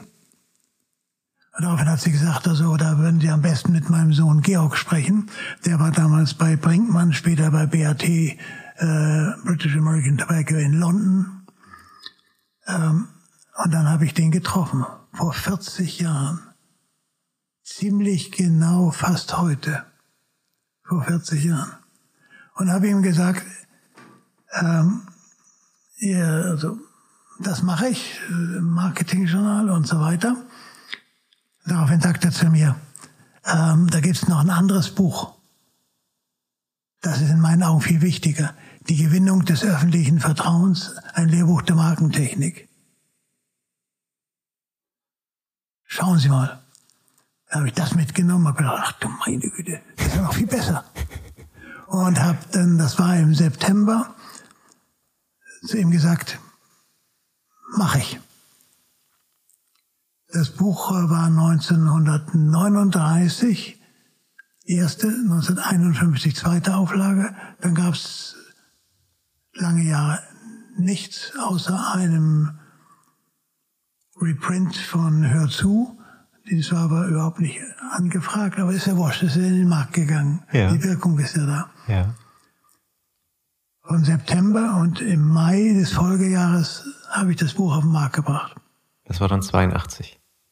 Das war ein, da ich gut mit einer Druckerei arbeitete, konnten die so schnell mit mir arbeiten. Mhm. Äh, das, ja. Da war ein Kongress in Hamburg und auf dem Kongress wollte ich es präsentieren. Ja. Dann lass uns mal für diejenigen, also, die also wirklich dumm die, und, und. Die Antwort ist durch Zufall. Ja, super. Also eine tolle Geschichte. Also die einfach Telefonbuch und hinfahren und schauen, was ist denn da. Und wir müssen ja, ja kurz so mal den Kontext schaffen, dass dieser Herr Domitzlaff ja eigentlich einer sozusagen der Erfinder sozusagen von Marke in Deutschland war. Ich weiß nicht, ob er den Begriff erfunden hat, aber ähm, nee, Marke nicht. Marke nicht, ne? Okay, aber und ähm, er, er war ja, hatte einen ganz interessanten Werdegang. Also wollen wir ihn mal in so ein Kurzporträt mal kurz vorstellen. Das kannst du viel besser als ich, wenn du mal Herrn Domitzlav sozusagen als Mensch beschreiben musst, was er geleistet hat so in seinem Leben und wie es dazu gekommen ist, dass er, dass er dieses Buch dann geschrieben hat, was du dann wiederentdeckt hast. Ja, ja, ja, ja. Das ist jetzt eine Aufgabe, ne? Ja, das ist eine Aufgabe. Also Domislav äh, war äh, Gebrauchsgrafiker, war Stilist, war Bühnenbildner, war Regisseur, war Produktgestalter. Ähm, Bootsbauer. Äh, Bootsbauer. Segler kennt zum Beispiel den Domitzlav, weil der eine eigene Bootsklasse entwickelt hat. Ja, hm. äh, sein anderer Sohn ist vor allen Dingen der, der große Segler, aber Georg ist auch Segler. Das ist in der Familie drin. Also Bootsbauer, äh, was war noch alles gehabt? Astronom, glaube ich, war er auch, ne? Er hatte in der Lüneburger Heide ein eigenes Observatorium. Er, er war ein Naturschützer, er äh, die Lüneburger Heide. Ich glaube, er hat auch die Lüneburger Heide vom Bombardement gerettet. Da ist er eingeschritten mit Alfred C. Töpfer zusammen. Ähm, also ich sage, Domislav ist, äh, er darf für sich in Anspruch nehmen, oder wir können ihm den Begriff zuordnen, Universalist. Einer der allerletzten. Der hat ein so breites Spektrum, das er bedient. Und unter anderem auch Markentechnik. Aber wie kommt er dazu? Durch dieses breite Denken, dieses Komplexe, ja, und dieses Gestalterische hat ihn mit Sicherheit auch stark geprägt. Und er hat ja angefangen damals als Außendienstler einer Druckerei. Das wissen ja heute viele nicht in der Branche. Das ist auch ein interessantes historisches Wissen, dass Druckereien ja früher Werbeagentur und eben Umsetzer, Produzent in einem waren. Also sie haben die Firmen beraten. Und er war Außendienstler für diese Druckerei, aber hat sich nie abwimmeln lassen mit einem Einkäufer. Er wollte immer mit dem, Geschäfts-, mit dem Geschäftsführer sprechen. Hat, hat er auch nie aufgegeben. Genau, weil ihm ja die Bedeutung von dem, was er da macht, wie die Visitenkarten aussehen, wie das Briefpapier aussieht, das war ihm ja vollkommen bewusst. Und er ist dann mit dem Sendungsbewusstsein rein und hat sie dann eben beraten. Ne? Also wie, wie sie sich nach außen, wie sie ihre das Qualität spürbar Anfang machen können. Äh, der 20er Jahre des vergangenen Jahrhunderts. Da war er bei der Druckerei und äh, einer der Kunden war ein Remsmar. Und, und dann ist er mit dem auf einer Frühjahrsmesse zusammengetroffen. Und der Remsmar hat erkannt, da ist ein Mensch, der, der anders denkt. Und dann hat er für Remsmar die ersten Zigaretten gemacht. Die, über Nacht. Die, R, die R6 zum Beispiel was zur damaligen Zeit, wo alles irgendwie exotische Namen hatte, war, war ganz ungewöhnlich. Ernte 23 war genauso. Wobei die Ernte 23, die, die war ja für das Jahr 23 gedacht. Ja. Ähm, eigentlich müsste man denken, aber was, was heißt das? Blume 2000. ja, ja, ist, irgend, ist irgendwann vorbei, ne? Ja, ja genau. aber nein, der, der, der Begriff ist ja da. Ja, richtig. Ähm, und, nee, und genau, und dann, und dann äh, nur kurz äh, so sagen, und dann hat er für Remsmar Zigarettenmarken gemacht, ja. hat viele andere Firmen beraten, die Siemens Werbeabteilung, glaube ich, gegründet. Ja. Also in der ganz frühen Zeit, wo Markenartikel in Deutschland geschaffen wurde, war er an ganz vielen großen Marken beteiligt und hat dann eben unter anderem auch dieses, dieses legendäre Buch geschrieben, 1939. Und wenn man das heute liest, ist die Sprache, wir sprachen vorhin über das Framing der Sprache, ja. Teilweise Reklamekritik, worüber spricht er da eigentlich? Ne? Eben Werbung und äh, Kommunik Werbe, Marketing, Kommunikation. Aber er damals war halt das Wort Reklame. Aber trotzdem die Gedanken, die er da drin formuliert, sind eben heute noch gültig. Ja. Das ist das Entscheidende bei der Geschichte. Er hat eine Sprache gewählt, nein, er hat eine Sprache gesprochen, die der damaligen Zeit entsprach. Deswegen Reklame. Reklame, Werbung, Kommunikation, äh, die, die, das war noch gar nicht da. Das, das war überhaupt nicht im, im Kopf. Ähm, deswegen stehen da auch diese Wörter drin. Und manche Leute stören sich daran. Ich habe das alles nicht verändert. Ähm, ein, äh, ein Goethe verändert man nicht und einen Domislav verändert man nicht. Und ich bin immer wieder gefragt worden, ja, können Sie nicht eine Neuauflage bringen mit, mit, anderen, mit anderen Worten? Mit anderen Worten. Nein. The hot nicht. new shit. Ja. äh, nein, mache ich nicht. Konsequent nein. Also da bin ich ein, ein Bewahrer äh, der Urform, denn da steckt so viel an Gedanken drin, die man nicht durch andere Worte äh, genauso rüberbringen kann. Ja. Und äh, seine Grundgesetze der natürlichen Markenbildung, äh, da wird manches dran gebastelt. Ich meine besonders zwei Herren, die das tun. Deren Namen sind nur Geheimbündlerin be bekannt. zwei Bs. Äh, wir sprechen ja heute mit solchen 3G und sowas, nicht? Mhm, ja, ja, genau. Ähm, die greifen zu kurz. Die nehmen diesen Schlusssatz. Eine Marke ist eine, eine Firma, zwei Marken sind zwei Firmen. Ja. Aber Domislav hat vorher ausgeführt, dass der, er spricht ja sehr oft vom, vom Kaufmann, der eine Marke hat und eine zweite dazu nimmt. Es ist klug von ihm, dass er seinen Firmennamen dazu schreibt, weil das ja auch bekannt ist. Aber für den Konsumenten, für den Verbraucher sind das beides selbstständige Unternehmen. Ja, in der Wahrnehmung. In der Wahrnehmung ja. sind das wie Unternehmen. Ja. Das, sind, das ist jetzt schon sozusagen äh, die heutige Diskussion darum. Lass uns ganz kurz noch, noch so ein bisschen ja. Grundlagenarbeit äh, leisten. Was ist dann passiert? Also du hast das, du hast äh, das veröffentlicht, die von der Gewinnung des öffentlichen Vertrauens. Und ist das, das ist ja ein Bestseller. Wie viele Auflagen gibt's heute?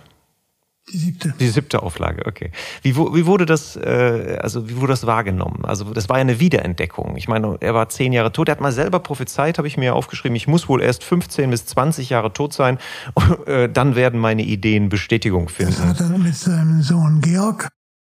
Äh, Frühjahr 71 und Ende im September 71 ist er gestorben.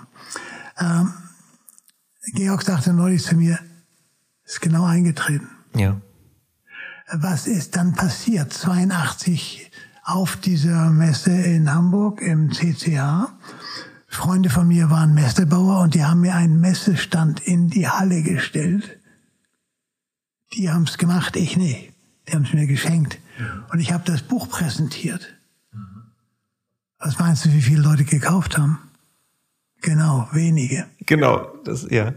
Erstmal, hm, was ist Aber das? es hatte ich etwas in der Hand, was ganz wichtig ist, das Marketingjournal. Ich hatte selbst ein Medium, ich musste keine Anzeigen kaufen, sondern ich konnte, und das habe ich ganz früh angefangen, bereits als ich in der Vorbereitung des Buches war, habe ich äh, nicht veröffentlichte Manuskripte von Domislav ausgegraben und im Marketingjournal publiziert. Das heißt, ich habe den Markt vorbereitet. Ich habe auch dann selbst Artikel geschrieben, dass da einer ist, der schon ganz früh was gemacht hat für uns und dass das Buch kommt. Das heißt, flankierende Maßnahmen im, im äh, Periodikum für das Buch, das dann gekommen ist. Und dann hat es ganz langsam immer mehr gegriffen. Und dann kamen die Besprechungen. Die Rezensionen haben das nochmal gefördert. Und dann war ganz schnell die, die 82er Auflage bei mir vergriffen. Dann kam äh, die äh, Wiedervereinigung, haben wir ganz schnell eine Paperback-Ausgabe gemacht und über die Treuhand an Unternehmer im, im, im, äh, im damaligen Ex-DDR äh, verteilt, haben vier, fünf Firmen gefördert. Und du hattest damals schon viele auch äh, sehr, sehr prominente Fürsprecher, zum Beispiel auch von aus dem universitären Bereich, die, die das unterstützten und, und sagten, das ist wirklich wertvolles Gedankengut, das in der Form. Es hat ja nie so an den Unis richtig Fuß gefasst. Ne? Es ist nirgendwo als Lehrbuch verwendet, es ist, weil es eben diesen praktischen Aspekt hat und äh, eben nicht auf Forschung in dem Sinne beruht, sondern auf tatsächlich Beobachtung. Also, er, er war ja kein Professor an einer Universität. Vor allen Dingen war er nicht gegenwärtig. Die Gegenwärtigen haben ihre eigenen Bücher publiziert. Die Ehrlichen unter ihnen haben mir gesagt, wir alle bauen auf Domislav auf. Da könnte ich jetzt sogar drei Namen auf, aufzählen. Ja. Ich habe die, die Stellungnahmen gesammelt und habe sie auch immer wieder im Buch selbst vorne als Einleitung gebracht. Ob das jetzt ein Oetker war oder ob es ein Maucher war auch mal so. Du hast ja schon geschickt Influencer aufgebaut, bevor das Wort Influencer da war. Ja, also Fürsprecher. Ja, das, das, das ist mir auch immer aufgefallen. Also Quotes spielten im Marketing davon eine große Rolle. Nochmal kurz auf der inhaltlichen Seite. Ein Element, was vielleicht auch von dieser ähm, von der Herkunft eben aus Hamburg geprägt ist, ist ja dieses Grundprinzip, was man sich auch sehr gut, sehr gut vorstellen kann, eben, dass Domitzlaff gesagt hat, es gibt zwei unterschiedliche Stile, wie man, wie man Produkte an den Markt bringt. Und das eine ist der Stil des ehrbaren Kaufherrs, also des Kaufmanns, und das andere ist der Marktschreier. Und die, ähm, der Kaufmann ist darauf angewiesen, weil er auch mehr Investitionen betreibt. Er hat ein festes, ein festes Etablissement investiert in Möbel, in, in einen, einen Stand Standort, in all das. Ist, das erklärt übrigens, warum du sagst Marke, dass Händler Marke sehr viel schneller kapieren als teilweise sogar Hersteller, weil sie wissen, ich muss hier eine Vorabinvestition tätigen und ich bin auf langfristiges Vertrauen angewiesen, weil in der nächsten Woche wird der Laden hier nicht bezahlt. Ich muss kontinuierlich die Leute in diesen Laden führen. Der Marktschreier kommt sozusagen an den Ort äh, ne, und gibt alles, viel Energie rein, überzeugt die Leute, zieht sie teilweise über den Tisch und ist dann wieder weg. Ja, und das ist natürlich zwei ganz unterschiedliche auch von den Signalen, von den Manifestationen, vom Stil der Sprache und all das. Und da ähm, ist mir so ein Gedanke gekommen, dass das auch viel mit der, mit der Handelsgeschichte von Hamburg zu tun haben kann ähm, würde ich gerne deine Meinung zu hören, die ja viel mit Kommunikation äh, arbeitete, die teilweise sehr lange unterwegs war. Das heißt, der Stil, in dem ein Brief geschrieben wurde, um einen Bauern, der mehrere Wochen, sozusagen der Brief ist mehrere Wochen unterwegs, ihn zu überzeugen, seine Ernte zurückzuhalten, weil in so und so viel Wochen kommt dann das Schiff und nimmt das alles mit, musste ja auch von der, von, von der Formulierung so viel Vertrauen erwecken vom ganzen Stil, dass der sagt, ja, ich, ich glaube dem einfach, dass der dann da ist. Glaubst du, das hat was damit zu tun, mit diesem ähm, Das hanseatische Denken hat damit mit Sicherheit was zu tun. Ähm, es gibt ja auch den ehrbaren Kaufmann, mhm. den Verein mhm. in Hamburg. Mhm. Ähm, dahinter steht der Gedanke, eines Kaufmannes, der langfristige Beziehungen aufbaut und pflegt. Das ist der ehrbare Kaufmann, eben nicht der Marktschreier. Das ist, der, das ist nicht der vom Fischmarkt. Wobei alle, alle auf dem Fischmarkt. Äh, der ist auch eine Marke heute. Eben. da gehen die macht, Leute aus anderen und, Gründen und der hin. Der macht ja auch langfristig sein Geschäft. Genau, der macht auch langfristig. Ja, ja genau. Muss man, muss man, muss man ja, aufpassen. Ähm, das hat eine Menge damit zu tun ähm, interessant ist, und das hast du eben angeschnitten, dass der Händler viel bewusster mit dieser Beziehung zum Kunden umgeht, weil er ihn direkt vor sich hat. Weil er genau an der Reaktion merkt, folgt er mir noch oder verliere ich ihn gleich? Was muss ich tun, damit ich ihn halte? Der Hersteller ist ja so weit entfernt und wenn jetzt, und deswegen ist der Direktvertrieb natürlich wiederum die Brücke gewesen für viele Leute. Ich will wieder den Direktkontakt zum, zum Endkunden haben und all die Zwischenleute nicht, die mich stören, denn die haben ja eigene Interessen. Ähm, das ist ein anderes Thema. Aber nee, das ist ein sehr spannendes Thema, weil das auch eine Beobachtung ähm, bestätigt in den letzten Jahren. Ich finde zum Beispiel Rewe mit der Eigenmarke Feine Welt zeigt wirklich ein ganz tiefes Verständnis, was Marke eigentlich ist. Und sie, sie positionieren diese feine Welt sogar preislich über den Herstellermarken.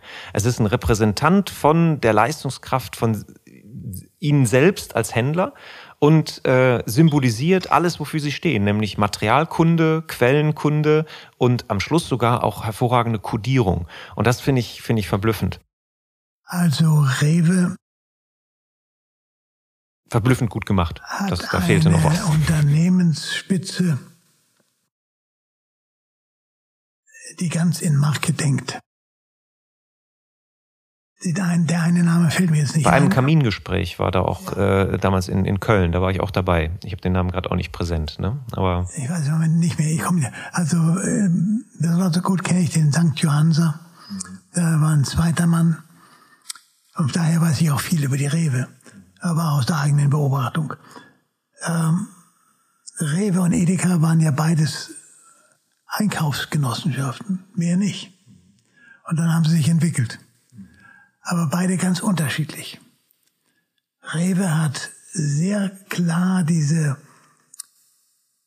Markenbildung bei einzelnen Produkten, ob die Markenbezeichnung ja glücklich, war oder nicht. Äh, ne? Sagst, das sind wir gleicher Meinung, brauchen wir nicht weiter auszuführen. Äh, ich habe es dem Dank Johann da auch mal gesagt, ich, ich kaufe die Produkte ja gern, aber der Name darauf, das stößt mich ab. Ja, ich, ich, ich kann mir vorstellen, warum die das gemacht haben. Zustimmung, ne? aber es ist so banal.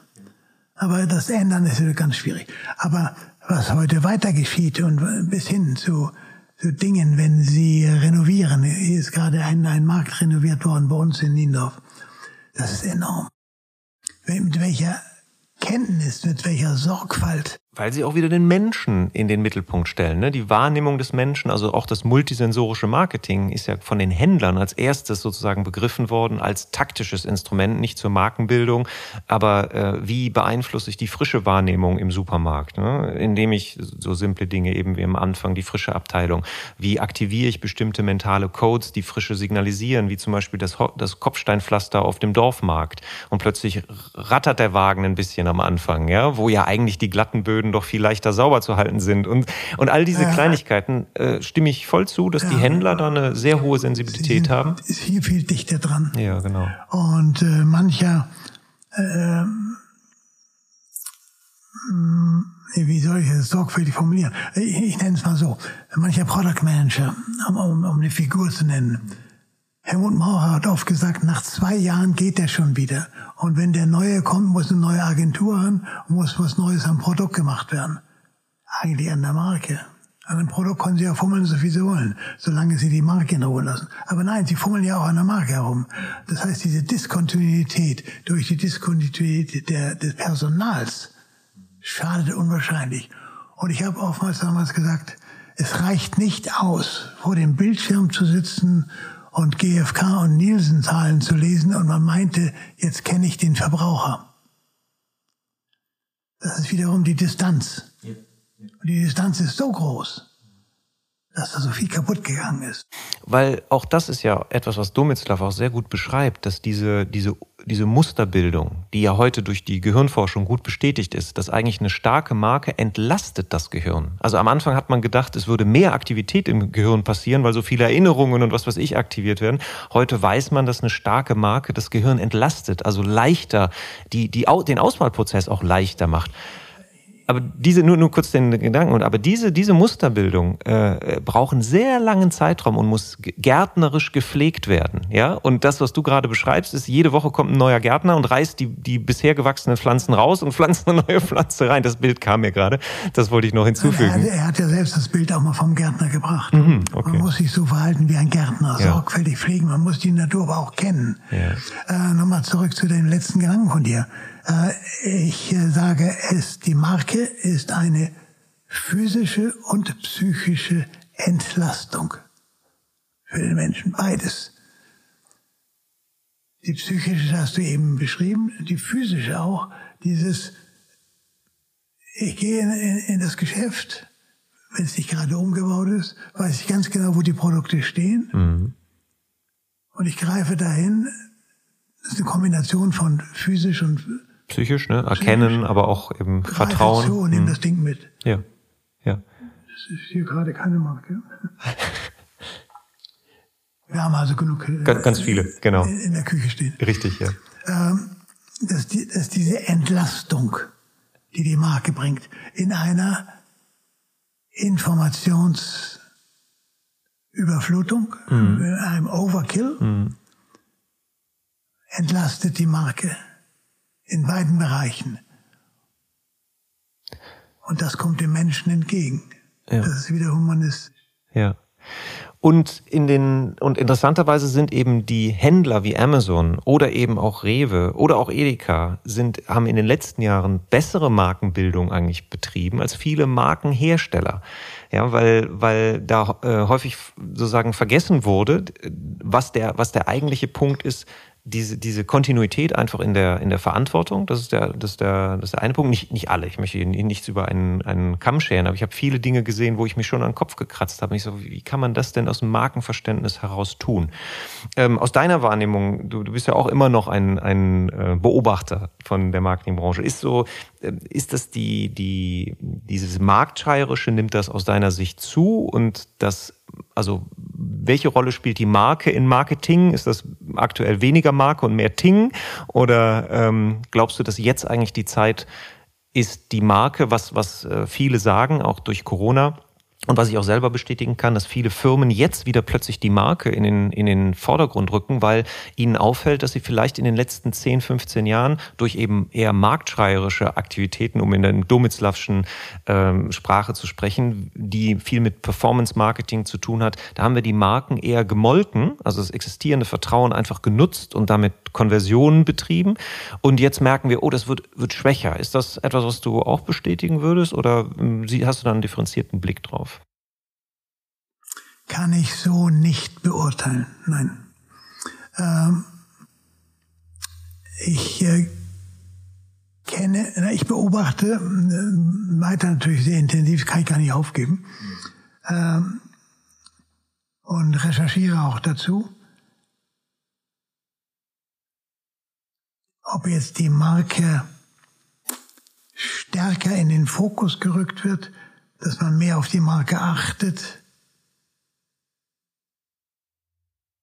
Da ist was dran, ja, ja, ja. Da schwingt was mit.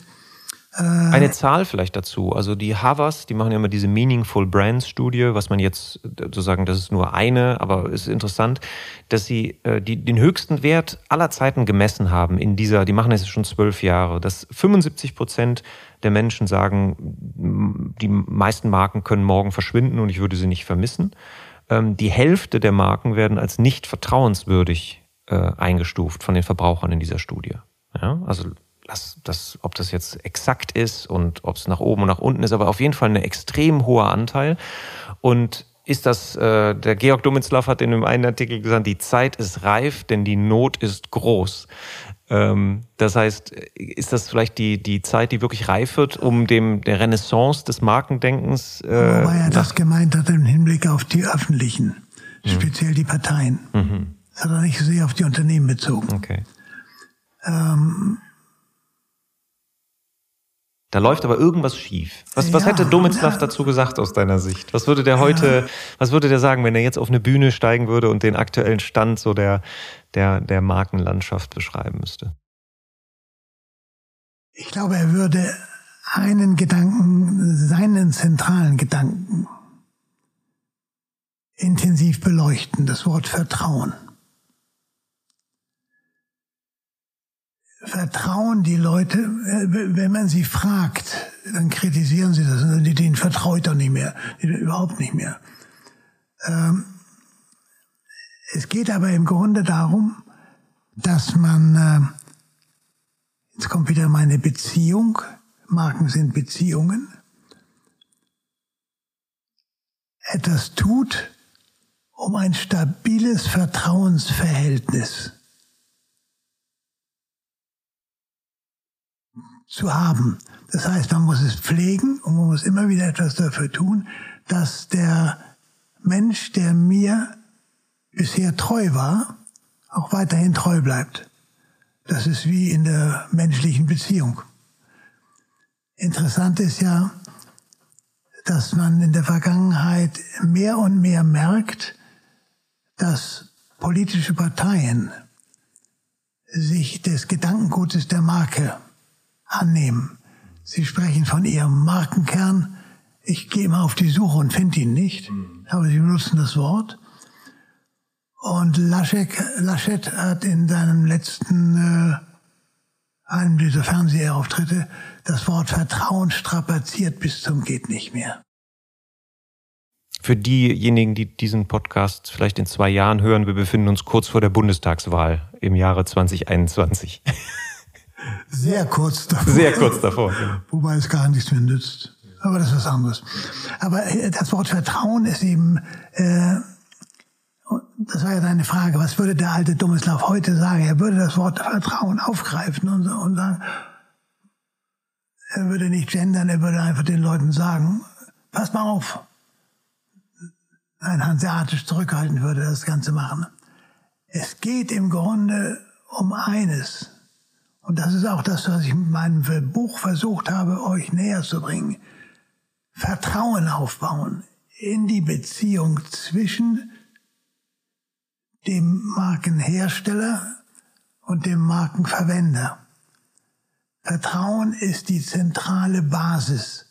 Und dort wirklich pfleglich umgehen.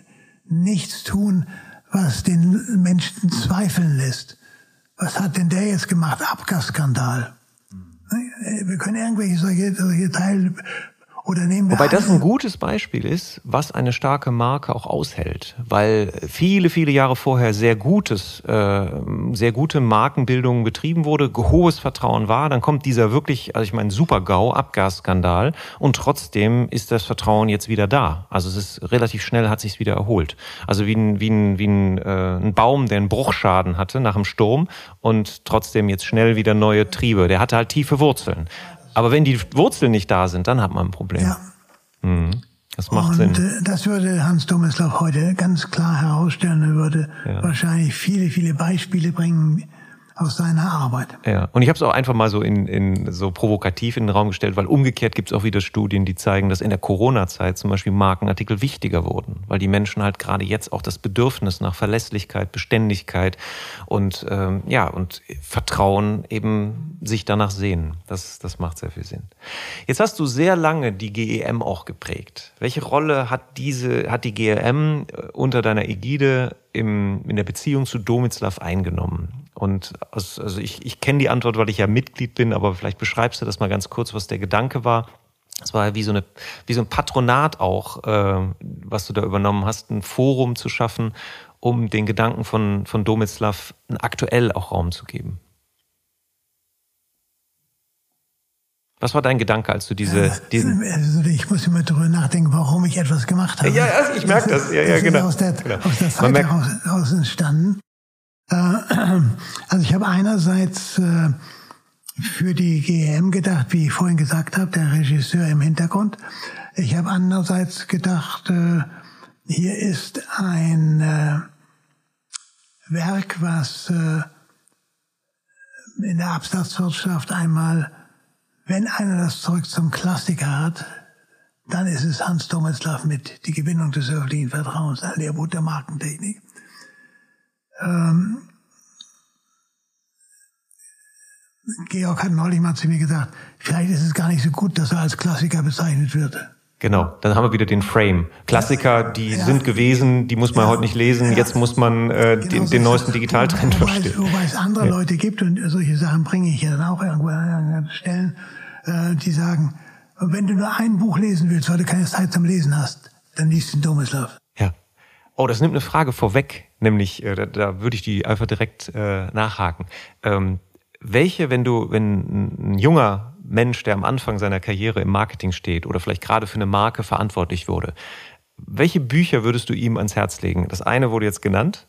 Hast du noch ein oder zwei äh, Tipps, wo du sagst, das, das sind Quellen, die in dieser Qualität ähm, Einsicht bieten und mir auch helfen, den Alltag besser zu bewältigen? Oh je.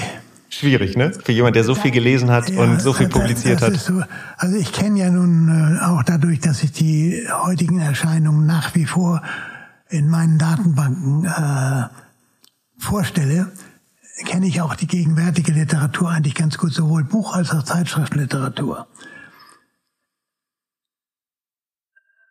Äh, hanseatisch zurückhalten darf ich das nicht als Bullshit bezeichnen, was da so publiziert wird. Aber äh, vieles ist überflüssig. Es ist einfach eine Menge an Publikationen. Ähm, ich weiß, dann kommt der Zwang, äh, man muss in, in, als äh, Akademiker so und so viel Publikationen vorlegen und so weiter. Ist mir alles bekannt.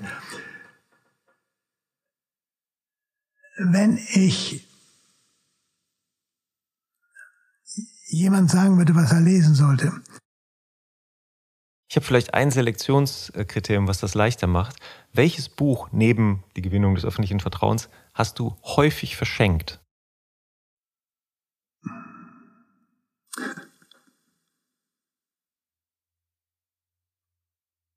Damit kommen wir auch nicht weiter. Kommen wir nicht weiter. Okay. Äh, ähm, Dann ist meine Schuld. Äh, äh, ich überlege, ob ich, ob ich diesen Gedanken überhaupt bringen kann. Äh, es gibt unter unseren Vorfahren, muss ich fast sagen, Autoren, die so grundsätzlich und so klar gedacht haben, dass es sich lohnt, diese Bücher zu nehmen und zu lesen. Also neben Domislav, die Gewinnung des öffentlichen Vertrauens, nenne ich mal Schumpeter. 1912. Er legt immer Wert darauf, dass er aber 1911 abgeschlossen hat, weil da ein, ein Wettbewerb mit einem anderen bestand. Er war der Erste. Schumpeter mit seiner Theorie der wirtschaftlichen Entwicklung hat derartig klare Gedanken gebracht. Und darum geht es mir. Dass Leute, junge Leute speziell etwas in den Kopf aufnehmen, ich nenne das ein Denkmuster, mit dem sie alles bewältigen können. Egal wer da kommt und eine neue Botschaft bringt. Und das kann etwas ganz, ganz Neues sein. Das kann Purpose sein oder sonst was. Ja, ja, ja. Äh, sag mir, was du meinst. Äh, und ich kann das in mein Denkmuster einordnen und kann damit etwas anfangen. Ja, ja. Ähm, wobei, also. Und wie hieß das Buch, was du da von Schumpeter dann empfehlen würdest? Die Theorie der wirtschaftlichen Entwicklung. Die Theorie der wirtschaftlichen Entwicklung. 1912. Mhm. Dunkel und Humblot. Mhm. Ich habe die Erstausgabe. Dann haben wir schon drei Tipps. Dann haben wir das, die Gewinnung des öffentlichen Vertrauens und der kleine Prinz. Und das zweite oder das andere Buch, was du von Saint-Exupéry. Äh also ich, äh, ich würde von Saint-Exupéry den kleinen Prinzen äh, immer. Äh, aber daneben die Stadt in der Wüste, das ist die Sammlung seiner Gedanken. Das ist posthum nach seinem Tod 1944, ist aber erst 50 erschienen hat eine Gruppe von äh, Menschen zusammengestellt. Und da sind Gedanken drin. Man muss nur bereit sein. Also ich habe dieses Buch mehrfach gelesen. Einmal auf einem Flug von Frankfurt nach Los Angeles. Da kaufe ich mir extra eine Paperback-Ausgabe, wo ich reinschmieren kann. Mhm. Und dann mache ich mir in dem Buch dann Stichwortregister. Die haben nämlich keins. Meine Bücher haben alle dann Stichwortregister von mir. Das heißt, ich pool mir die Gedanken raus, die ich gebrauchen kann. Und äh, das ist meines Erachtens wertvoller, als wenn man jetzt ein Fachbuch liest, dem ich folgen will. Und dann gibt es nämlich diese Menschen, die dann sagen, ja, nee, äh, wenn, wenn es um Mark geht, da um Marke geht, dann folge ich dem Esch. Mhm. Und ich sage, warum? Ja, der hat da so und das und das geschrieben. Darum geht's ja gar nicht. Es geht um das Verstehen von Gedanken und ein eigenes zu bauen. Das ist mir wichtiger. Und deswegen mein Hinweis immer, breiter denken, breiter lesen, woanders hingreifen.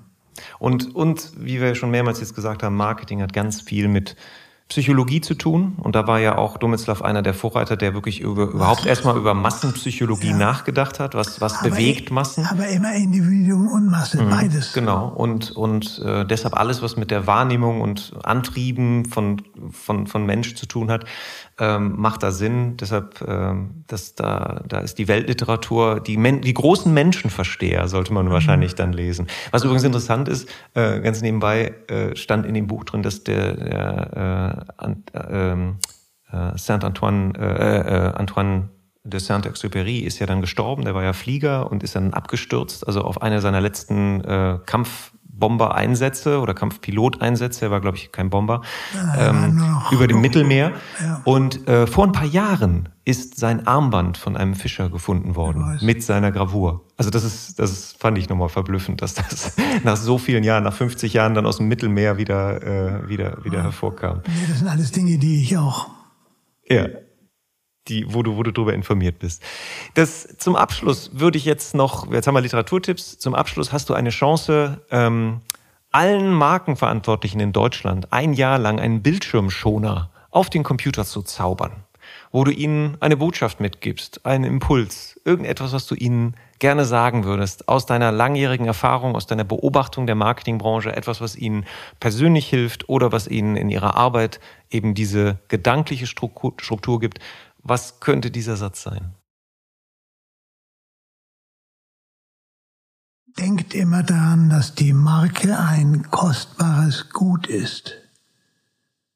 Nicht in euren Händen, sondern in den Köpfen der Menschen, die ihr meint. Und tut alles dafür, dass diese Beziehung von einem starken Vertrauen gehalten wird. Sehr schön. Also gebt auf das Vertrauen acht und pflegt es sorgfältig. Vielen, vielen Dank. Herzlichen Dank für dieses tolle Gespräch. Ähm, das wird bei mir sicherlich noch lange nachklingen und ich hoffe bei unseren Hörern auch. Und vielen Dank für deine Zeit und für all die Arbeit, äh, die du geleistet hast, um ja, das Marketing in Deutschland auch voranzubringen und äh, das Denken von Domitzlav in vielen Köpfen und auch Herzen lebendig werden zu lassen. Vielen Dank, Wolfgang. Gern geschehen. Ich erinnere mich noch an unser erstes persönliches Treffen. Äh, wir hatten entweder nur per Mail oder per Telefon Kontakt wegen der GEM. Und dann bist du in Berlin im Seminares zu einer Veranstaltung gekommen. Du weißt genau. Ne? Und ähm, ich stand dort in der Halle schon herum und dann kam ein großer Mann auf mich zu und sagte zu mir, Hartmann. Und ich habe nur geantwortet, Olaf. Richtig, ich erinnere mich. Und das, und das, das ist eine sehr schöne Anekdote, die zeigt, dass du das lebst, was du predigst. Eben, du bist den Menschen zugewandt und bringst ihnen immer auf so liebenswürdige Weise Aufmerksamkeit entgegen. Und das habe ich im, vom ersten Moment an gespürt. Auch dafür. Vielen, vielen Dank. Und das war eine weitere Episode von Markenkraft.